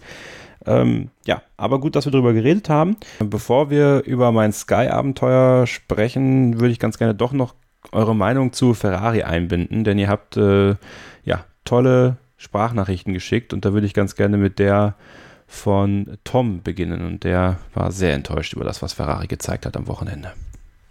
Wie kann es denn sein, dass ein potenzielles Weltmeisterauto, was Ferrari natürlich 2018 war und selbstverschuldet die WM vergeigt hat, ähm, wie kann es denn sein, dass ein Teamchef innerhalb von einer Saison so einen Rennstall mit so grandiosen Ressourcen, mit so einem riesengroßen Budget einfach so dahin richten kann? Es geht los mit diesem Motor, wo es außer Frage ist, dass Ferrari einfach nur Beschiss gemacht hat, was ich ehrlich gesagt unter aller Kanone finde. Ähm, es geht weiter mit den ganzen Entscheidungen mit Sebastian Vettel. Und das sage ich jetzt nicht nur, weil ich Deutscher bin und weil ich Ferrari-Fan bin. So geht man einfach nicht mit einem viermaligen Weltmeister um. Sei es dahingestellt, dass er einfach keine Leistung gezeigt hat. Ähm, da kann man das trotzdem anders kommunizieren in der Presse. Und dann setzt das ganze Ding noch die Krone auf, dass Ferrari als Reaktion darauf, dass sie jetzt äh, natürlich ein Mittelklasse-Team sind, auch noch einen Mittelklasse-Fahrer verpflichten. Das kann man sehr mit Humor sehen. Ich finde es ein bisschen witzig, weil es einfach gerade momentan in die gesamte Situation von Ferrari passt. Ähm, aber eigentlich wie gesagt, ich bin schon seit 1996 bei der Formel 1 dabei und schon immer Ferrari-Fan gewesen. Da blutet mir das Herz und ich finde es einfach nur traurig. Und direkt im Anschluss die Meldung von Alex. Alex Ferrari, der war bei uns in der Live-Sendung zu Gast und auch er ist ja glühender Ferrari-Fan und auch er hat uns seine Meinung per WhatsApp-Sprachnachricht geschickt. Was soll man dazu sagen? Überragende Leistung. Äh, ich echt, äh, ich sitze da in meinem Ferrari-Shirt beim Rennen und denke mir jedes Mal, okay, vielleicht wird es doch mal was. Beim äh, ersten Rennen lief es ja dann noch ganz gut für Leclerc und hat dann überraschenderweise durch viel Glück Platz 2 geholt. Aber jetzt ja, wurde man wieder auf den Boden der Tatsachen zurückgeholt und es ist echt frustrierend. Ähm, ich weiß auch nicht mehr, was ich da jetzt erwarten soll. Also von den Upgrades äh, ist ja gar nichts gekommen oder nichts passiert. Ist die Frage jetzt, ob in Ungarn wenigstens mal ein bisschen wieder was geht. Aber es ist echt frustrierend und ja, ich warte darauf, dass da in dem Team, in der Teamstruktur auch irgendwas passiert, weil das kannst du mir noch nicht erzählen, dass äh, dieses Team einfach sich so dermaßen verschlechtert. Und ja, also da muss was passieren. Ich weiß noch nicht, was genau alles passieren soll. Also es gibt so viele Baustellen und ja, würde gerne dazu eure Meinung hören, eure Einschätzung. Wie seht ihr das? Äh, wo kann Ferrari in dieser Saison noch hin? Und ähm, es wäre vor allen Dingen schön, wenn Ferrari sich wenigstens bis hin zu Italien und dann auch Mugello steigern könnte, um nicht halt ein komplettes Desaster zu erleben, weil gerade zu Hause in Italien ist es ja nochmal ganz besonders. Ja, und da würde ich ihm recht geben. Also bis Mugello muss man sich irgendwie berappen und dann, ja, Leistung bringen und eventuell im Mugello was mitnehmen. Ich habe keine Ahnung. Also ich, ich blicke da auch nicht ganz durch. Für mich ist es ein klares Führungsversagen nach wie vor, dass Mattia Binotto ähm, ja, am Ende ist, am Ende seiner Schaffenskraft. Äh, die Fahrer machen es ihm nicht einfacher, die Technik streikt, der Motor ist kacke. Sieht man auch bei den anderen Ferrari-Teams. Ähm, ja, Norman, was kann Ferrari machen? Hoffen, dass die anderen so schwächeln, dass die eigenen Schwächen stärker werden? Also im Sinne von stärker werden, dass man daraus wieder Stärke gewinnen kann? Oder was siehst du da als Option? Im Normalfall würde man ja sagen, dass man möglichst viele Upgrades bringen muss. Aber das Traurige ist ja, dass sie in Österreich jetzt, oder in der Steiermark besser gesagt, Upgrades mit hatten. Und dann hat Binotto sich nach dem Qualifying hingestellt und hat gesagt, dass sie nicht den Wert hatten, wie es für Ferrari würdig ist. Also die Upgrades haben halt nicht funktioniert. Und das ist schon ein richtiges Alarmsignal. Da kann Ferrari fast nur hoffen, dass Österreich nicht zu ihrem Auto passt. Aber dann sieht es eigentlich auch nicht so schlecht aus, so wie es aktuell ist, wenn das jetzt nur ein Streckenproblem wäre. Also ich glaube, da liegt einiges am, im Argen. Und ich bin mir auch der Meinung, dass Mattia Binotto sich vielleicht zu viel zugemutet hat, dass man da vielleicht die Last auf mehrere Schultern verteilen sollte. Das Bild, was sie nach außen hin abgeben, ist natürlich desaströs. Allein die Sache mit dem Motor, der Umgang mit Vettel, gut, dass jetzt sich die Fahrer in Österreich gegenseitig in die Kiste fahren am Anfang, da kannst du als Teamchef dann auch nichts machen. Das passiert.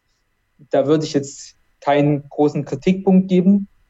Aber es ist natürlich wirklich traurig, was da für die Fans und für Ferrari selbst, was da aktuell los ist. Und ich glaube nicht, dass das in diesem Jahr groß besser wird und dann damit auch nicht im nächsten Jahr. Vielleicht schaffen sie es, dass sie unter die Top 3 fahren, aber das ist ja auch eigentlich nicht der Anspruch von der Scuderia.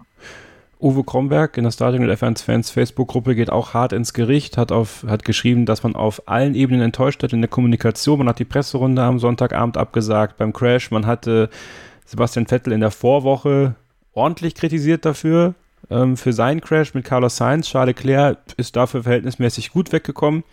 Dann die Taktik. Ähm, nach in Q1 waren die Ferraris, nachdem sie sich neue Reifen geholt haben, nicht schneller als vorher. Dann machen sie aus Q2 aus meiner Sicht wieder den gleichen Fehler. Ja, und im Speed, da liegt Ferrari natürlich auch weit hinten. Ole, ähm, Versagen auf ganzer Linie. Irgendwo für dich ein Punkt, wo du jetzt gerade in Ungarn vielleicht Hoffnung ziehst, dass es da besser sein kann, besser werden kann? Ja, Ungarn ist keine Powerstrecke. Hm, ja, okay, klar. Was stimmt. halt absurd ist, wenn man das über Ferrari sagt. Ne? Also wo die ja letztes Jahr äh, das, das Powerhouse schlechthin waren. Natürlich gecheatet.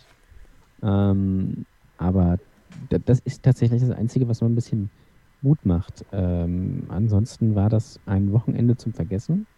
Erstmal bin ich erstaunt, dass der äh, erste Sprachnachrichtensender, ich habe seinen Namen leider vergessen, Tom. Ähm, tatsächlich 96 Formel 1 und Ferrari-Fan geworden ist. Also das ist schon eine Leistung. äh, da, da, bin ich am meisten drüber erstaunt. Und es hat so ein bisschen wirklich so ein 90s-Feeling. Gerhard Berger hat es auch bei Servus TV gesagt, das was ich auch, glaube ich, schon vor zwei Wochen oder so gesagt habe. Ferrari war halt nur zweimal richtig gut. Das war mit Niki Lauda, der da neuen Schuhen reingebracht hat. Ähm, und das war mit Michael Schumacher. Und in den 80ern beziehungsweise genau zwischen diesen beiden Perioden, äh, von 79, wobei er ja nochmal mit Jody Scheckter Weltmeister geworden ist, ähm, die kompletten 80er und die kompletten 90er, bis Michael kam, war man ja wirklich einfach grottenschlecht. Da gab es noch eine Phase mit Prost und Alboretto, wo man okay war und Menzel Anfang der 90er, Ende der 80er, aber auch nur okay. Damals auch nicht hingekriegt. Aber zum Beispiel 92, 93, 94, 95, da waren die einfach un unfassbar schlecht. Also, das, also noch schlechter als jetzt. Und so ein bisschen ist es wieder da, habe ich so das Gefühl. Auch dieses ganze Chaos und dass die beiden sich dann am, am Sonntag, äh, weil sie sich beide äh, dagegen die Alpha, die vier Alphas verteidigen, ähm, müssen dann irgendwie ins Gehege kamen, weil Leclerc da irgendwie reinstechen will und da ist überhaupt nichts zu reinstechen. Ähm, das ist, ist dann noch das i-Tüpfelchen, aber vielleicht auch besser so, weil das wäre sonst vielleicht noch ein größeres Desaster geworden. Was man mitnehmen muss, seitens Ferrari ist dieser zweite Platz von Leclerc, der so ein bisschen natürlich durch die ganzen Safety Cars und so profitiert hat, aber das ist so ein kleiner Lichtblick. Und vielleicht ist man doch gar nicht so schlecht, wie es jetzt das steiermärkische Wochenende gezeigt hat. Das Problem ist in der Quali, da wo die vorher die Stärke lag, die hat man, dessen wurde Ferrari natürlich beraubt. Dadurch, dass ja der Motor offensichtlich illegal war und so nicht mehr gefahren werden darf, da ist man jetzt ganz klar das fünfte Team. Ja, man ist hinter Renault, was auch schon bitter ist, äh, McLaren und auch Racing Point. Ähm, da ist man die fünfte Kraft. Im Rennen sieht es ja offensichtlich so verkehrt aus. Ähm, das ist natürlich allgemein zu wenig und man schafft es ja mit Hängenwirken mit einem Auto in Q3. Äh, das, das ist das große Problem und ähm, ich sehe da für die Zukunft jetzt nicht so viel Hoffnungsschimmer, ehrlich gesagt gerade durch die äh, begrenzten Motoren-Upgrades, die dann in, in, Zukunft kommen, oder dann beziehungsweise auch nicht bis 24, wird es schwierig. Schöne Grüße an Carlos Sainz. Ist es nur die Frage, ist Leclerc oder ist Sainz der neue Alesi? Das werden wir in Zukunft rausfinden. Aber, weil das war genau die gleiche Situation. Anfang der 90er, da war Prost da, da war dann irgendwann auch noch Menzel da, der hat dann ja, hat dann ja seine Karriere beendet, dann ja doch nicht. Ähm, und da ist Ferrari um die WM mitgefahren. Und dann gegen Post irgendwie, dann wurde gegangen oder ging weg, weil es so alles auseinanderfiel. Dann kam der neue Hoffnungsträger, Jean Alesi, ähm, der dann den Ansprüchen nicht gerecht wurde. Und dann kam irgendwie Gerd Berger und Nicola Larini und wie sie alle heißen. Und das erinnert mich sehr stark daran. Es ist nur die Frage, wer der neue Michael Schumacher wird. Hm. Und dann machen wir nochmal eine kurze Pause und dann sprechen wir gleich über den großen Preis von Ungarn und was ich bei Sky ja alles so mitgemacht habe und was, wie mir das so gefallen hat. Also bleibt dran hier bei Starting Grid, dem Formel 1 Podcast auf meinsportpodcast.de. Wir sind nochmal zurück hier bei Starting Grid, dem Formel 1 Podcast auf meinsportpodcast.de. Wir haben noch zwei Fragen reinbekommen, die ich vor ähm, dem, was ich über Sky zu erzählen habe, ähm, noch beantworten wollen würde. Äh, Carsten Schwarz, könntet ihr bitte mal versuchen einzuordnen, warum es zum Beispiel für die Hamilton-Aktion im ersten Rennen eine Strafe gab, für die Vettel-Aktion im ersten Rennen und die Leclerc-Aktion im zweiten Rennen keine? Und zusätzlich, wieso ist für die Frage nach einer Strafe relevant, ob es der Teamkollege ist, den man abschießt? Ich weiß gar nicht, ob es relevant ist für den Teamkollegen. Ich würde einfach sagen, dass damit einbezogen wird, ähm, ob man das Rennen desjenigen, mit dem man da gerade kollidiert, ähm, sehr beeinflusst oder Norman? Also ich glaube, das spricht doch eher dafür. Ich meine, Leclerc ist ausgeschieden. Beide sind ausgeschieden. Das ist schon die Höchststrafe. Äh, was soll man ihm noch für eine Strafe geben? Punktabzug oder was? Hat er kaum welche. Also eigentlich sollten die Strafen ja konstant vergeben werden. Das Credo hat sich die FIA und die Rennkommissare auf die Fahnen geschrieben. Man möchte eigentlich unabhängig vom Ausgang die Situation bewerten und möglichst gleich bewerten. Äh, siehst du irgendwo was Strafverdächtiges, was Vettel jetzt im ersten Rennen gemacht hat? Meint er sein Dreher in Kurve 3 da? Was, was wird es da für eine Strafe geben? Und für Leclerc, mh, hm, also gut, ähm, er ist ausgeschieden, ja. Früher hat man vielleicht noch eine Strafversetzung um zehn Plätze beim nächsten Rennen gemacht, aber das braucht doch eigentlich auch kein Mensch. Er ist dabei selbst ausgeschieden und ist damit bestraft genug. Ich meine, im Endeffekt würden die auch eher diese Strafpunkte bekommen. Äh, übrigens, Lewis Hamilton steht kurz vor einer Sperre. Muss man mal sagen. Also bei der nächsten Strafe ist Schicht im Schacht. Dann darf Stoffel ran. Ne? Das, das so Das glaube ich nicht. Er hat doch, glaube ich, sieben, sieben Punkte müsste er haben. Ja. Nach meiner Rechnung. Ja, hat er. Und da fehlen fünf. Und fünf gibt es, glaube ich, nicht. Ich glaube, das Maximum ist drei, was du bekommen kannst. Du, pass auf. Weiß ich jetzt nicht das genau, aber das war das jedenfalls, was bisher am meisten gegeben wurde. Dürfen es nicht acht nur sein? Nein, das 12. ist in Flensburg. Achso, das ist in Flensburg. Das ja, gut. Bei dir. Das, ist bei, das ist bei mir. Danke. Louis. Aber es, ich, ich würde es gerne sehen. Also, Alexander Albon macht einfach nochmal zweimal genauso. äh, ich, weil ich möchte Stoffel im Mercedes sehen. So, und dann haben wir noch eine Strafe, äh, eine Straffrage bekommen zum Stroll-Manöver gegen Ricardo von Sebastian Rump. Äh, er schreibt, äh, Stroll hat gleich gegen zwei Regeln verstoßen, er hat einen anderen Fahrer von der Strecke gedrängt. Ricardo hatte die Wahl einzulenken und einen Unfall zu erzwingen oder eben ausweichen und neben der Strecke zu fahren. Und zweitens, Stroll hat Ricardo nur überholt, da er selbst auch neben der Strecke gefahren ist. Die beiden Wochen in Österreich, da wurde viel Wert drauf gelegt auf Streckenlimits und dann wird das in so einer Situation von den Stewards einfach ignoriert. Nichts gegen hartes Racing, aber das sollte dann halt auch auf der Strecke stattfinden und nicht daneben. Und in der Situation finde ich sogar noch mal spannender mit der Strafe, weil ja Lando Norris davon sehr profitiert hat, was die beiden da veranstaltet haben. Also ja. gut, ich habe jetzt die Szene nicht ganz im Kopf. Also ich weiß nicht, an welcher Stelle Stroll Ricardo überholt hat, ob das wirklich neben der Strecke war. Wenn ja, dann hätten sie ihn eigentlich zurückpfeifen müssen. Und was das Autoscooter-Manöver betrifft, ich denke, man hat sich vielleicht da ans Vorjahr orientiert, wo Verstappen den Leclerc rausgedrückt hat. Auch da war man ja eigentlich nach dem Manöver in Kanada mit Vettel und Hamilton und nach der Strafe dort überrascht, dass es in dem Fall dort keine Strafe gegeben hat. Und ja. vielleicht hat man dann gesagt, es war ähnlich und dann lassen wir das durchgehen, zumindest so. Das war tatsächlich gemeint von, von dem Hörer, weil es war so, dass die beiden halt auf äh, Turn 3 zufahren, beide halt ultra spät bremsen und dann beide halt neben die Strecke fahren und dann halt Stroll nach der Kurve vorne ist, wobei es glaube ich auch schon vor der Kurve war. Aber wenn man das bestraft, dann hätte man natürlich letztes Jahr die Verstappen äh, Leclerc-Aktion, die noch ein bisschen härter war, dann auch bestrafen müssen. Das hätte also gar keinen Sinn gemacht, zumal Dan Ricciardo da auch voll auf dem Pinsel bleibt, äh, außerhalb der, äh, der Randsteine. Also sich beide irgendwie nicht schenken und ich habe das jetzt auch nicht so gesehen, dass man das hätte bestrafen müssen. Ob das jetzt, ob, wage mal die Prognose, wenn das jetzt nicht Lance Stroll gewesen wäre, würde man das vielleicht nicht sagen. Das gleiche gilt übrigens auch für die Leclerc äh, Vettel-Geschichte, die ja auch ein Startunfall war, letztendlich auch gar keine große Sache, waren halt zwei Teamkollegen. Finde ich auch vollkommen richtig, dass man das nicht bestraft. Hatte Norman ja auch schon gesagt, weil warum auch? Ähm, das liegt sicherlich auch so ein bisschen in der subjektiven Wahrnehmung der einzelnen Fahrer. Für mich war das nichts. Und äh, wir sagen ja auch immer, let, let them race. Und das war genau das, zumal ähm, Dan Ricciardo danach auch noch eine Chance hatte, da vorbeizugehen. Also von daher, ich glaube, das war schon, war schon okay so. Okay, dann haben wir das auch abgehandelt. Ähm, der große Preis von Ungarn steht an. Ähm, ja, sollen wir da jetzt drauf vorausschauen? Wird das Sinn ergeben? Ja, lass uns das eben machen. Ja, ähm, machen. Ich glaube, also ich persönlich glaube, dass es wieder eine Mercedes-Triumphfahrt wird. Ich glaube, dass Red Bull näher dran sein wird, aber nicht äh, in der Lage sein wird, Lewis Hamilton zu schlagen, der, ich glaube, dann zum achten Mal in Ungarn gewinnt oder so.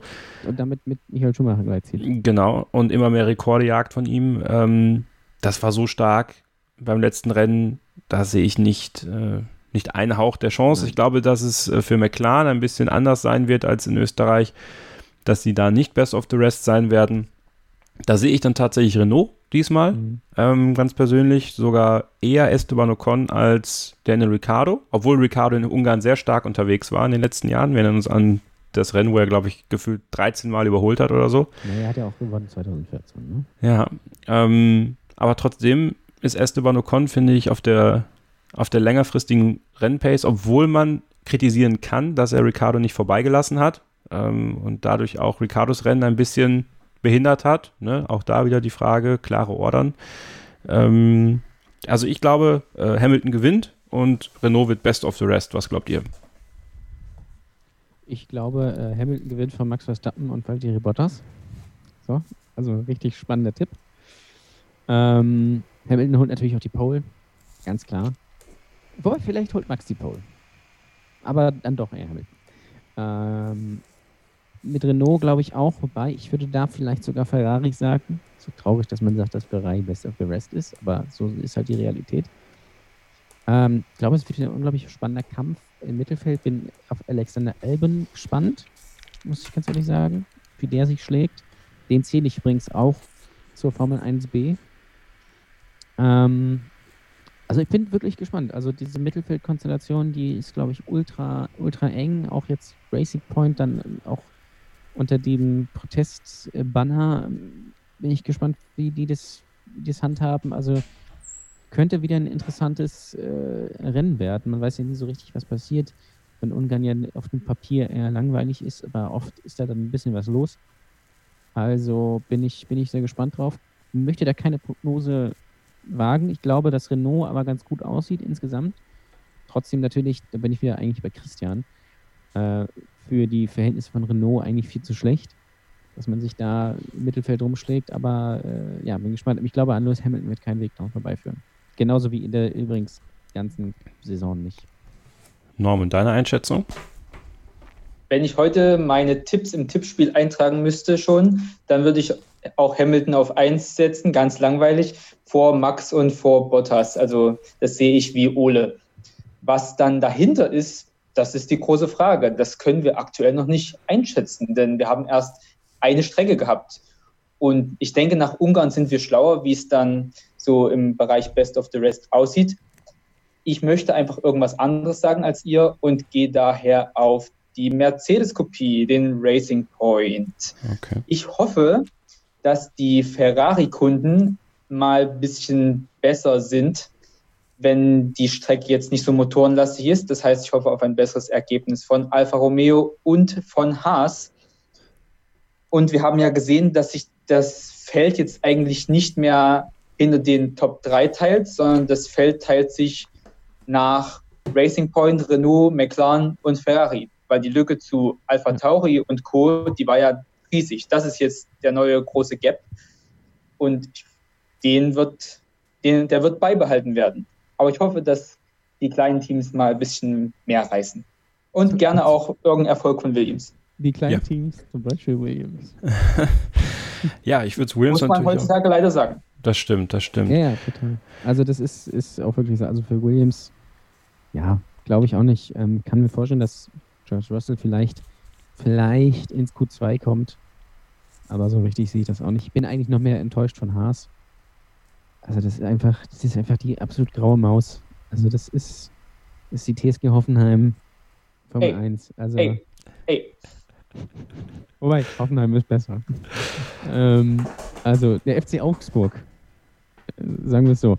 Ähm, also das ist halt wirklich, das liegt halt auch nicht nur am Motor, aber das ist ein anderes ähm, Thema für sich. Also, aber interessant ist dann doch, finde ich, dass, so wie Norman das richtig gesagt hat, es gibt nicht mehr die klare Teilung zwischen den besten äh, drei und dann kommt das Mittelfeld, was so dann eine Sekunde dahinter ist oder anderthalb, sondern es ist halt noch viel enger zusammen. Klar, Mercedes und Max sind da preschen da vorne weg, aber dann ist alles total eng beieinander. Also es kann auch wirklich sein, dass Sergio Perez hier locker aufs Podium fährt. Also es ist möglich. Ähm, und das finde ich ist doch ein Fingerzeig für diese Saison, auch wenn Lewis natürlich Weltmeister wird. Ähm, aber trotzdem, das ist, äh, lässt mich hoffen. Und da, da bin ich auch wieder bei dem Punkt, ja, es ist natürlich ein bisschen langweilig, dass Mercedes und Lewis immer Weltmeister werden. Sie sind aber die Besten, aber zu sagen, die Formel 1, das ist, äh, ist langweilig oder das ist, also die sind die müssen eigentlich noch, näher beieinander sein. Also äh, noch näher geht es fast nicht. Da muss man, wie gesagt, mal in die Historie gucken, wie weit die da auseinander waren. Ähm, wo Damon Hill irgendwann mal mit zwei Runden äh, Vorsprung in Adelaide gewonnen hat und so weiter. Also, ähm, ja, das ist schon, ist, das ist schon sehr gut und da freue ich mich auf die erste Saison. Ich freue mich übrigens, da haben wir noch gar nicht drüber gesprochen, müssen wir jetzt nicht großartig machen. Ich freue mich sehr auf Mugello. Äh, das ist vielleicht nicht eine Strecke, wo man wahnsinnig viel überholen kann, aber da, dadurch, dass da noch nie gefahren wurde und auch äh, zu dieser Jahreszeit das wahrscheinlich schon eine gute Wärme hat und eine ganz spezielle Strecke ist, die wahnsinnig schnell ist, das ist, glaube ich, ein sehr spannendes Rennen für, für alle Beteiligten. Also da bin ich, bin ich äh, sehr, sehr gespannt drauf. Ich tippe für Samstag äh, Lewis Hamilton auf die 1, Bottas auf die 2 und Albin auf die 3. Der wird äh, auf sich aufmerksam machen und Hamilton holt sich die Pole Best of the Rest wird Renault, ich habe es gesagt. Und an dieser Stelle möchte ich den User Toten begrüßen, äh, begrüßen, beglückwünschen. 107 Punkte beim Tippspiel zum großen Preis der Steiermark und damit Tippspielsieger für den Tag. Auf Platz 1 immer noch Enzo Frr mit 192 Punkten, Jedam mit 188 Punkten, Toten mit 186 Punkten auf der 3 und Alex 33 mit 186 Punkten auf der 4. Der teilt er sich mit einigen Usern. Also macht mit. Nach dem großen Preis von Monza gibt es den ersten Gutschein, 1000 Euro von motorsporttickets.com, unserem Gewinnspielpartner, für unser Kicktipp-Spiel. Es lohnt sich also da dabei zu bleiben und zu tippen. Vergesst das nicht vor dem großen Preis von Ungarn. Und dann machen wir nochmal eine kurze Pause und dann geht es gleich im letzten Take um meinen Co-Kommentar mit Sascha Roos bei Sky bei den ersten und zweiten freien Trainingssessions des großen Preises der Steiermark. Bleibt dran hier bei Starting Grid, dem Formel 1 Podcast auf meinsportpodcast.de. Ein letztes Mal sind wir zurück hier bei Starting Grid, dem Formel 1 Podcast auf meinsportpodcast.de. Kevin Scheuren, Ole Waschkau und Norman Fischer für euch am Mikrofon. Zum Abschluss möchte ich dann doch noch ein bisschen was über meinen äh, Skype-Kommentar sagen. Mein Skype-Kommentar bei Sky, das war ja tatsächlich so.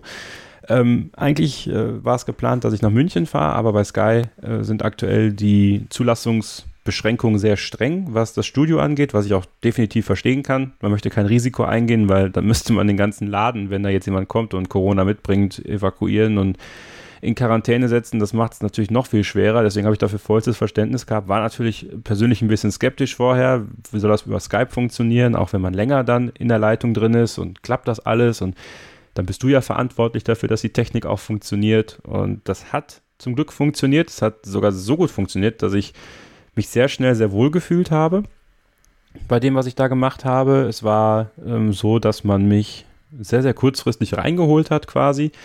Also hat, wir haben uns bei Skype halt geaddet und dann äh, kam dann, ja, wie gesagt, eine Minute vielleicht, bevor ich dann auch reingekommen bin, kam dann der Anruf. Ich habe das Bild gesehen auf dem Laptop, äh, früher als auf dem Fernsehbildschirm, der nebenher lief. Deswegen habe ich immer so ein bisschen auch nach oben geguckt, ähm, zwischendurch, weil ich das Fernsehbild auch laufen hatte. Ich habe äh, mich ganz entspannt ins Wohnzimmer gesetzt, äh, auf der Couch. Äh, das, das, das hatte was für sich.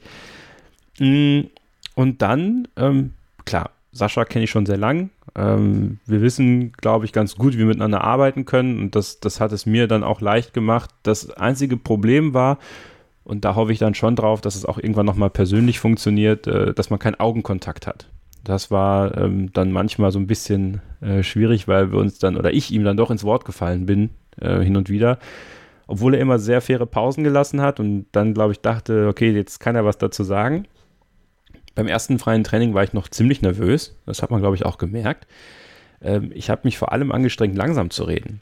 Denn äh, ganz oft bekomme ich die Ansage, ich rede zu schnell. Äh, und dann verhaspel ich mich ein bisschen. Passiert mir hier im Podcast auch. Ich glaube, irgendjemand hat sogar äh, geschrieben, dass, äh, ich weiß noch nicht, wie er es gemeint hat, dass er sonst das 1,7-fache von meiner Stimme gewöhnt ist. Entweder die Lautstärke oder die Schnelligkeit. Jedenfalls. Ich glaube, die Schnelligkeit. Ja. Ich habe wirklich, also Ole kennt mich ja, wie ich normal rede, ne? und auch hier im Podcast. Also ich habe mich sehr angestrengt, langsam zu reden, damit es auch schön deutlich ist. Ähm, das habe ich dann im zweiten freien Training so ein bisschen sein gelassen. Da habe ich mich auch lockerer gefühlt insgesamt. Ähm, wir haben ja gegen Ende dann, habe ich die letzte halbe, dreiviertel Stunde, weiß nicht genau, wie lange es war, auf jeden Fall eine ziemlich lange Zeit, quasi mit ihm äh, komplett durchkommentiert bis zum Schluss. Und das hat super viel Spaß gemacht. Ähm, ein Kindheitstraum ist da für mich in Erfüllung gegangen. Ähm, ich habe, äh, ich habe es dann auch bei Twitter geschrieben, äh, eine herzzerreißende Nachricht von meinem Vater bekommen, äh, der so super stolz zu Hause saß und äh, das gesehen hat. Und ähm, ja, das war eine super coole Erfahrung. Ich hoffe, ich darf es nochmal machen. Äh, ich hoffe, äh, ich habe äh, den Podcast gut vertreten und, und euch quasi als Hörer ja auch irgendwie ein Stück weit. Ich habe die Lanze für Lance gebrochen, natürlich. Ja, da bin ich besonders stolz drauf. Ja. Also. Keep Racing habe ich mich nicht getraut. Das wollte ich nicht ja, machen. Ich hätte es gemacht. Ja, ich weiß, also, du hättest es gemacht. Aber du kannst es ja dann, wenn du, wenn du mal irgendwann Supercup machst, dann machst du das dann. Aber ja. ich wollte es nicht machen. Ich, dann guckt Jack zu und schreibt dir wieder eine Mail. Ja, also. eben. Er hat ja meine Mailadresse, habe ich ein bisschen Angst. Ne? Nicht, dass, dass Jacques wieder schreibt. Ähm, nee, und äh, ja, war cool. Ähm, ich glaube, ich habe es nicht so schlecht gemacht. Ähm, ich habe das selber ja schon versucht, dann recht schnell nach dem ersten freien Training für mich so zu analysieren, dass es dann im zweiten freien Training schon wesentlich besser war. Ich habe mich lockerer gefühlt. Ähm, ja, vielen Dank für alle, die äh, geschrieben haben, sowohl bei Twitter als auch in der Telegram-Gruppe. Äh, hat mich sehr gefreut, dass ihr euch so für mich gefreut habt auch. Und ähm, ja, finde es natürlich toll, dass diese vierjährige Arbeit dann zu so einem coolen Ergebnis gekommen ist, dass man dann mal dabei war, ist ja auch ein, ist ja auch toll, ne, wenn, wenn, wenn Sascha Roos äh, einen ankündigt vom erfolgreichsten deutschen Formel 1 Podcast. Das haben wir uns ja auch wirklich erarbeitet. Ähm, auch durch die Partnerschaft mit dem Motorsport Network Germany. Ähm, natürlich einen starken Partner an der Seite, aber wir haben auch, ähm, haben ja auch schon davor Podcasts gemacht So ist es nicht. Wir sind einfach dabei geblieben. Und ähm, ja, ich hoffe, euch hat es gefallen. Und wie gesagt, vielleicht klappt es ja für mich nochmal, vielleicht klappt es auch für Ole mal. Er wurde ja auch genannt von Sascha Roos, fand ich auch ganz toll. Und äh, ich habe Christian dann noch ins Spiel gebracht. Ja, musste natürlich auch sein. Ähm, ja. Hättest du Ruben nehmen müssen und, und Stefan und Norbert. Maria und Reier. und alle. genau, alle. Einmal an der Seite von Oliver Fender kommentieren. Ja, also ich wäre dabei. Ich, also, oder ich erweitere das auf Ole vor Rahmenserien oder auch Norman natürlich. Oder wir beide einfach, Norman. Wir schön die, die ganzen Rahmenserien. Formel 1 kann Kevin machen, aber wir da, wir machen noch die richtig, da wo richtig noch gefightet wird. Ne? Und natürlich allen voran Porsche Supercup, das Training, da bin ich vorne dabei. Da, das kommentiere ich dir so weg. Das Schöne ist, wenn man mit Oliver Fendal das macht, wer ist ironischer? Das könnte dann, das könnte dann die große, das, das große Battle werden, ne? Also, ja. ähm, nee, äh, ich weiß nicht. Ich würde die Schubikappe anziehen, Kevin. Du hast das Jordan-Shirt nicht angezogen. Nee, sorry. Äh, nicht, das, Nächstes Mal. Ja, genau. Ähm, ja, weiß nicht, habt ihr es gesehen? Also, wie habt ihr es gefunden? Also, oder wie war das überhaupt so von eurer Wahrnehmung mit dieser Skype-Leitung? Also, ich war sehr überrascht, dass es dann doch so klar geklungen hat. Ich meine, ich habe auch ein verhältnismäßig gutes Equipment zum Glück. Ähm, aber trotzdem, da war ich so, dachte ich so, wie hört sich das denn wohl an, wenn man dann auch so im Off quasi dabei ist, ne? Wenn Ralf dann zugeschaltet ist, da ist dann ein Bild zu sehen und ich wurde da mal eingeblendet und dann mal wieder nicht. Und ja, wie habt ihr es so wahrgenommen? Also äh, ich fand es eigentlich relativ äh, souverän. Also es hilft natürlich, dass ihr euch kennt. Das hat man auch gemerkt, finde ich. Ich weiß nicht, ob es man gemerkt hat. Also ich kenne euch ja beide. Das ist dann bin ich ja. ein bisschen befangen. Ob man es gemerkt hat, wenn man nicht wusste, wer du bist, das keine Ahnung, aber das war sehr harmonisch und ist da auch gute Sachen äh, gesagt. Ich glaube, wenn ihr natürlich in einem Studio gesessen wärt und beide wirklich kommentiert hätte, so war es ja ein bisschen mehr Interview teilweise ähm, wäre es noch ein bisschen runder gewesen, so was den Kommentar angeht. Aber ich finde das schon, dass du es besser gemacht hast, auch als einige, die da sonst Gastkommentatoren waren. Ich möchte da keine Namen nennen, aber äh, das war schon, also würde ich mir jedes Wochenende angucken. Oh, danke. Sag ich mal so. Ähm, natürlich auch, weil ich dich kenne, klar. Ich würde natürlich interessieren, wie es ist für jemanden, der dich nicht kannte, wobei mich natürlich auch interessieren würde, wie viele Sky-Zuschauer gucken Formel 1 und kennen diesen Podcast nicht. Wäre auch äh, ganz interessant. Da muss ich übrigens auch noch erwähnen, da auch vielen Dank. Wir waren, glaube ich, am Wochenende auf Platz 8 in den äh, iTunes Sportcharts. Äh, Jetzt ja. sind wir aktuell auf Platz 11. Mit der neuen Folge müssen wir natürlich weiter hochkommen. Das ist ganz klar. Ähm, also, das ist sicherlich auch ein Nebeneffekt, was sehr, sehr gut ist. Und äh, ich war überrascht, als du mir dann gesagt hast, ich habe dir ja bei WhatsApp geschrieben, dass du über Skype das Bild früher gesehen hast als über den Fernseher. Ich meine, klar, weiß ich auch, dass die Satellitenleistung ein bisschen braucht. Aber ich wusste nicht, dass das Internet in Deutschland so gut ist und die Technik so gut ist bei Sky, dass sowas funktioniert. Weil das habe ich mich nämlich gefragt. Wie machst du das? Weil das ist ja dann total verschoben. Wenn du Sky guckst oder noch äh, schlimmer F1 TV, das ja noch weiter hinten ist, und dann kommentierst, du bist ja an einer komplett anderen Stelle. Also das fand ich dann wirklich bemerkenswert, dass sie das so hingekriegt haben. Ja, vermutlich ist es dann wirklich so, dass die halt reagieren müssen. Ne? Ich glaube, das sind dann diese drei Sekunden. Also dann ist live nicht wirklich live, bis es dann wirklich, also damit ja. man halt zumachen kann, falls irgendwas Schlimmes passiert oder ja, so. Ja, natürlich. Also, das ist auch richtig, ja. Fand ich, fand ich auch äh, sehr beeindruckend, dass das, dass das auch so, so solide funktioniert hat. War auch gute Bildqualität. Ja, ja, total. Das war vollkommen in Ordnung. Norman? Also wenn ich das mit meinen Skype-Anrufen vergleiche, dann war es eine ganz andere Welt. Bei mir ist da irgendwie immer, als ob ich auf dem Dorf leben würde. Deswegen hoffe ich immer, dass es hier gerade bei uns gut funktioniert. Ich hatte auch versucht, mit dem Laptop vorne reinzugehen und mit äh, einem LAN-Kabel, aber das klang dann auch nicht so gut. Jetzt mit dem Handy scheint es hoffentlich ganz gut zu funktionieren. Ja. Äh, zu deinem Kommentar, ich fand ihn auch sehr gut. Man hat nicht gemerkt, dass du das jetzt zum ersten Mal machen würdest. Was für mich immer noch ein bisschen ähm, ungewöhnlich ist, ist einfach, dass äh, Leute halt von außen zugeschaltet werden und nicht über, nicht halt daneben sitzen. Aber daran haben wir uns ja auch in der Corona-Zeit mittlerweile gewöhnt. Von daher sollte das eigentlich auch kein Problem mehr sein. Ich fand es erfrischend und du darfst es gerne wieder machen. Danke, ja. Ähm, ja, mal gucken. Mal gucken, was passiert. Ähm, aber es hat mich auf jeden Fall sehr gefreut, das gemacht zu haben. Und äh, das ist so etwas, was dann von der. Waren eigentlich, nee, äh, ich wollte gerade fragen, waren eigentlich alle ähm, äh, ehemaligen Sky Co-Kommentatoren am Freitag schon mal bei uns? Da ist mir eingefallen, dass Frau Flörsch noch nicht hier war. Aber Ralf war da, Felix war da und wer war noch? Lenny war da. Lenny war da, natürlich der von Motorsport, äh, von dem an, diesen anderen Motorsport-Seite da. Der auch nicht, logischerweise. Aber sonst ist die Schnittmenge relativ groß. Ja, tatsächlich. Marc Sura war da. Ja. Äh, Nur Jacques möchte nicht. Ja, schade. also, falls ihr euch das übrigens fragt, liebe Hörer, weil wir bekommen diese Frage, das ist auch die Frage, die uns am meisten gestellt wird. Kommt Jacques Schulz? Äh, er kommt nicht. Nee. Er möchte nicht. Kommt Adrian. Sutil. Ja, wenn wir den finden. Hast du das, ich habe es leider, ich habe es nicht komplett gelesen. Hast du Adrian Sutil erwähnt im Kommentar? Nein, habe ich vergessen. Das habe ich vergessen. Guck mal, es, Da hättest du ihn doch suchen können. Ich habe es vergessen beim nächsten Mal. so, ein, so, so hinter dir irgendwie so ein Plakat oder sowas. Irgendwie Ich hatte, ich hatte ihn ja. Adrian Sutil. Oder seit, seit äh, drei Tagen Gefangener von Adrian Sutil oder irgendwie so. Ja? Äh, Beim, beim nächsten Mal versuche ich dran zu denken. Oder ich rufe ihn mal an. Ich habe ja seine Nummer jetzt. Ich traue mich nur nicht. So. Ich traue mich nur nicht. Ja, nachher geht er noch ran. Ne? Ja, genau. Was mache ich dann? Ich, hallo? hallo, Dann kaufst du einen Gebrauchtwagen. Genau. Der ihn dann selber vorbeibringt. Das ist dann so ein Code wie bei, wie bei Lombok oder irgendwie so. Ich kaufe ein Piano bei ihm. Ja, Ähm, genau. Nein, um das auch nochmal wirklich ein für alle Mal zu sagen, Jacques Schulz wird diese Sendung nie besuchen. Das ist Nein. leider so. Ähm, äh, ich habe ihn mehrmals gefragt. Er hat ähm, ja, mehr oder weniger freundlich, sage ich mal, abgesagt. Äh, ich finde es ein bisschen schade. Ähm, Ole, Ole kennt die Mail, die er geschrieben hat. Die, das, gebührt, das gehört sich aber nicht, das jetzt hier auszuwalzen. Nein. Sagen wir so, ich bin ein bisschen enttäuscht gewesen äh, Ja. über die Art und Weise. Ja. Kann ich, denke ich, auch sein.